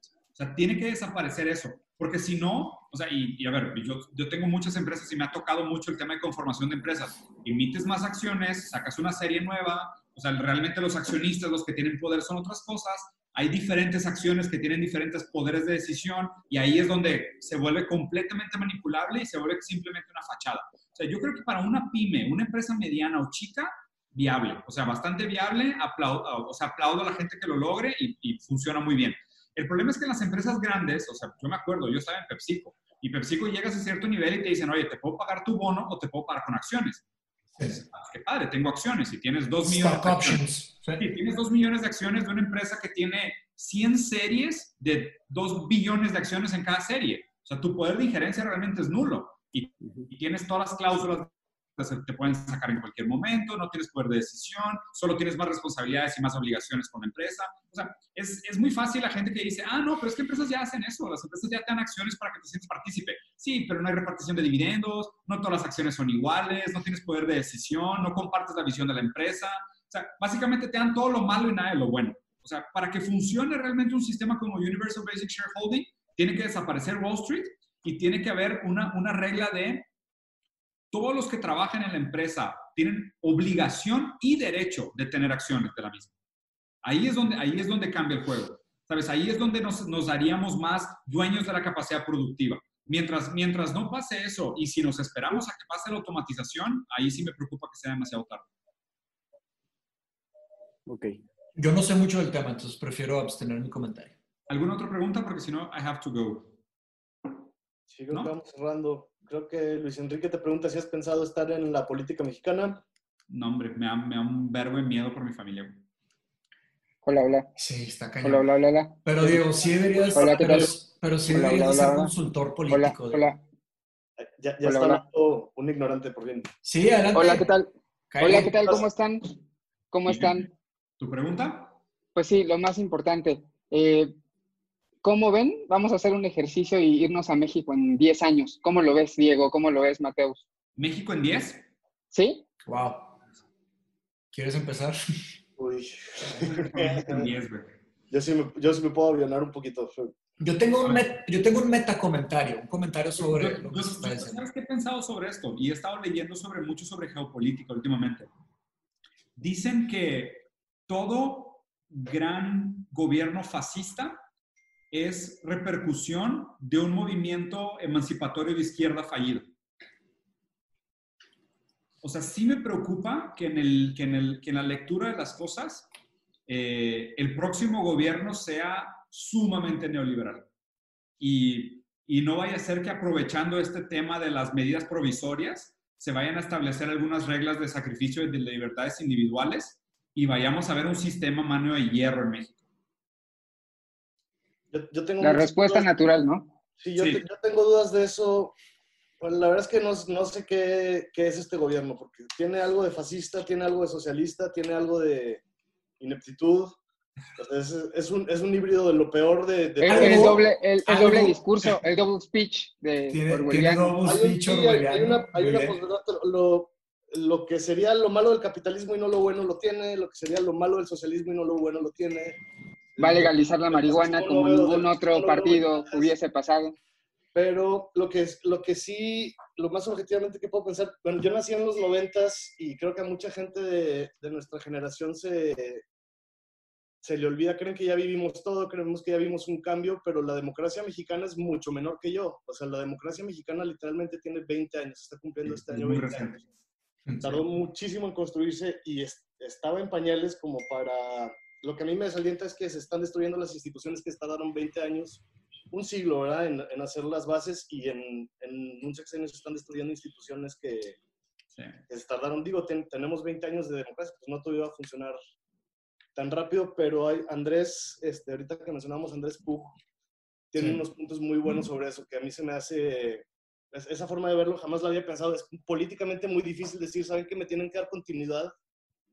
Porque en un sexenio no me voy a echar esto. Vamos a necesitar un proyecto de continuidad de Claro. 15 años. Nadie va a votar por eso. Tú quieres un cambio inmediato, tú quieres que mañana... Ah, Sí.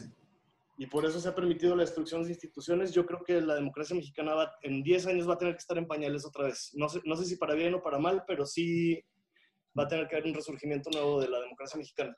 Sí, yo, yo la verdad, yo la verdad soy muy pesimista en esta pregunta, muy, muy pesimista hace 10 años. Y prefiero ni siquiera explicarles todo lo que, todo lo que me imagino. Lo que sí les puedo decir es lo siguiente, yo creo que las personas que tienen realmente eh, audiencias y autoridades para responder estas preguntas, o sea, los que son futurólogos, los que son políticos, los que están en posiciones de poder, tienen una cierta responsabilidad, porque no, no necesariamente las, o sea, depende cómo veas el futuro. O sea, ¿tú crees que el mundo está estructurado en un, en un framework determinístico? ¿Solamente existe un solo futuro o existen muchos futuros? Si, lo, si piensas que solo existe un tipo de futuro, no importa lo que, lo que la gente responda a esta pregunta. Pero si piensas que hay muchos tipos de futuros y los futuros los construimos todos los días, Entonces, ahí hay un gran, es, un concepto hasta muy extraño de, de, ponerlo, porque suena medio esotérico, pero es, si todos imaginamos una cosa y todos vamos construyendo y trabajando y pensando, y, y sí, el mercado lo dictan las emociones, o sea, el mercado no está escrito, es impredecible, o sea, como se mencionó, o sea, el mercado, lo que las fluctuaciones que van, tiene mucho que ver con, con lo que las personas sienten, ¿no? Entonces, hay una gran responsabilidad de responder esas preguntas. O sea, también los líderes tienen una responsabilidad tremenda de cómo dan las noticias, pero también tienen la responsabilidad de decir la verdad. Pero cómo la dicen y cuándo la dicen, y sabes. ¿Y qué es la verdad, Mateo? No, pues compadre, o sea, si hay, si hay 17 mil personas sin empleo, si mañana hay 18 mil, ¿sabes? Eh, una verdad sería que aumentó mil, eso es una verdad, muy fácilmente. También está muy fácil caer y, y hacer el brinco de que nada es verdad, todo, ¿sabes? Estoy burlando el posmodernismo. Está bien, exactamente. Ya. Ya, ya, ya, ya. La verdad no da clics. No, sí, no, no. Entonces, creo que vale, vale, vale mucho la pena el, el libro este de, de Bruno, güey. La verdad es que me sorprendió mucho. O sea, me está gustando más que el de CISE, o sea, sinceramente sí se los recomiendo mucho. Entonces ahí... Yo tengo que ir, entonces ya vamos casi para la hora 45 del programa, creo que estuvo bastante buena. Sí, fue long format. Voy a aprovechar para hacerles un agradecimiento de, de corazón por el apoyo que nos han, gracias a todos. Gracias, Vamos a un poquito más seguido. O sea, digo, yo creo que por mientras, mientras no tengamos el formato normal de, de Rosarín Bros. Ah, que de hecho, Machi y Mauri, les iba a decir, quiero entrevistar a mi suegro, güey. O sea, porque es, pues, es presidente de la Escuela de Notarios. Claro, güey. Está en el tema de mediación, o sea, de, de cómo la gente está... Porque es, es más caro ir a un tribunal que mediar una decisión financiera. Entonces él está trabajando mucho en gente que está quebrada, güey, y está negociando sus deudas de manera informal, pero deudas millonarias, güey. Sea, se están haciendo arreglos de manera informal porque sale más barato que la legalidad. Entonces me dijo, buena idea, güey, Hay una conversación interesante ahí, me gustaría invitarlo a Rosarín Bros así por Zoom y entrevist o sea, lo entrevistamos normal. Y en paralelo podemos hacer otro programa de estos. Lo único que sí es, o sea, no, no quedemos ciclados en el tema de COVID, porque se me hace claro, una grow stale too fast. Estamos saturados. Para, que no se vaya por todo lado la conversación, sí me gustaría que para el próximo planteáramos un tema y que cada uno planteara una pregunta y que nos enfocáramos de que, o sea, en un tema, en una conversación, para que fuera un poco más lineal. Claro, sí, yo, este, bueno, lo que yo quería proponer es si hacer esto más seguido, vamos a seguir con el formato Rosarium Bros, con, con este formato, digamos, nosotros tres y un invitado, pero sí les queremos agradecer a los Patreons y a lo mejor hacer este tipo de, de reunión, a lo mejor uno al mes, si vamos a estar sacando cuatro, por, cuatro por mes, que uno de ellos sea, sea con nuestros Patreons, o cada dos semanas, ahí les vamos a avisar cómo decidimos el formato y, y yo me encargo de avisarles a todos. Sí, y la dinámica ayuda, la verdad, para que sea menos monólogo. Está, más padre. Exacto. Y bueno. estamos muy agradecidos con todos ustedes. Sabemos que son tiempos difíciles y... Guárdense. Quédense. Gracias. Raza, eh, ah, bueno, aquí vi, que, vi que, perdón, nada más un último comentario. Digo, también me toca hacer mi cierre, ¿no? Ya llevan a colgar. Ah, no, che, raza. Este, ah, bueno, nada más o sea, gracias a todos, neta. O sea, no, no, hubiéramos avanzado tanto como hemos avanzado en los últimos meses si no fuera por ustedes. O sea, los que están aquí, neta. O sea, claro, todos los que nos ven en la casa también, muchísimas gracias. Pero ustedes, o sea, pusieron su dinero donde, donde realmente eh, piensan que vale la pena, ¿no? Y de veras, vamos a seguir trabajando, vamos a seguir haciendo muchas cosas para lograr crecer esta comunidad. Y definitivamente, o sea, por un lado estoy de acuerdo con lo que dije Diego, que nos podemos saturar muy rápido de la información del virus, pero por otro lado creo que es importante un espacio para ventilarlas, para hablarlas, se necesitan las dos cosas. Entonces, sí, una vez al mes se me hace suficiente y vamos a continuar con los episodios como, como, como de costumbre. Los que preguntaron sobre lo de Mindshop, este grupo ya arrancó, ya estamos en semana 3, eh, ya estamos leyendo sobre Estamos hablando sobre, estamos leyendo sobre Heráclito y Parménides, que son los últimos presocráticos donde entramos Sócrates. Entonces, vamos a abrir otro grupo. Los que les interese, mándenme un correo a mindshot.cafe.gmail.com y estoy abriendo inscripciones para el siguiente grupo. Ya tengo varias gente en la lista. Cuando juntamos a los 15, arrancamos un segundo grupo. En el, en el, Patreon hay un, hay un post escrito que fue una, una, carta que hizo Mateus para el primer grupo. Ahí pueden checar las bases. Este, les pide un ensayo, me parece, o algo así. Y, Exacto. Gracias. ahí está. Sí. Bueno, yo me tengo que ir, ya voy un poquito tarde. Gracias, Raza. Cuídense. Un abrazo. Nos vemos. Bye bye.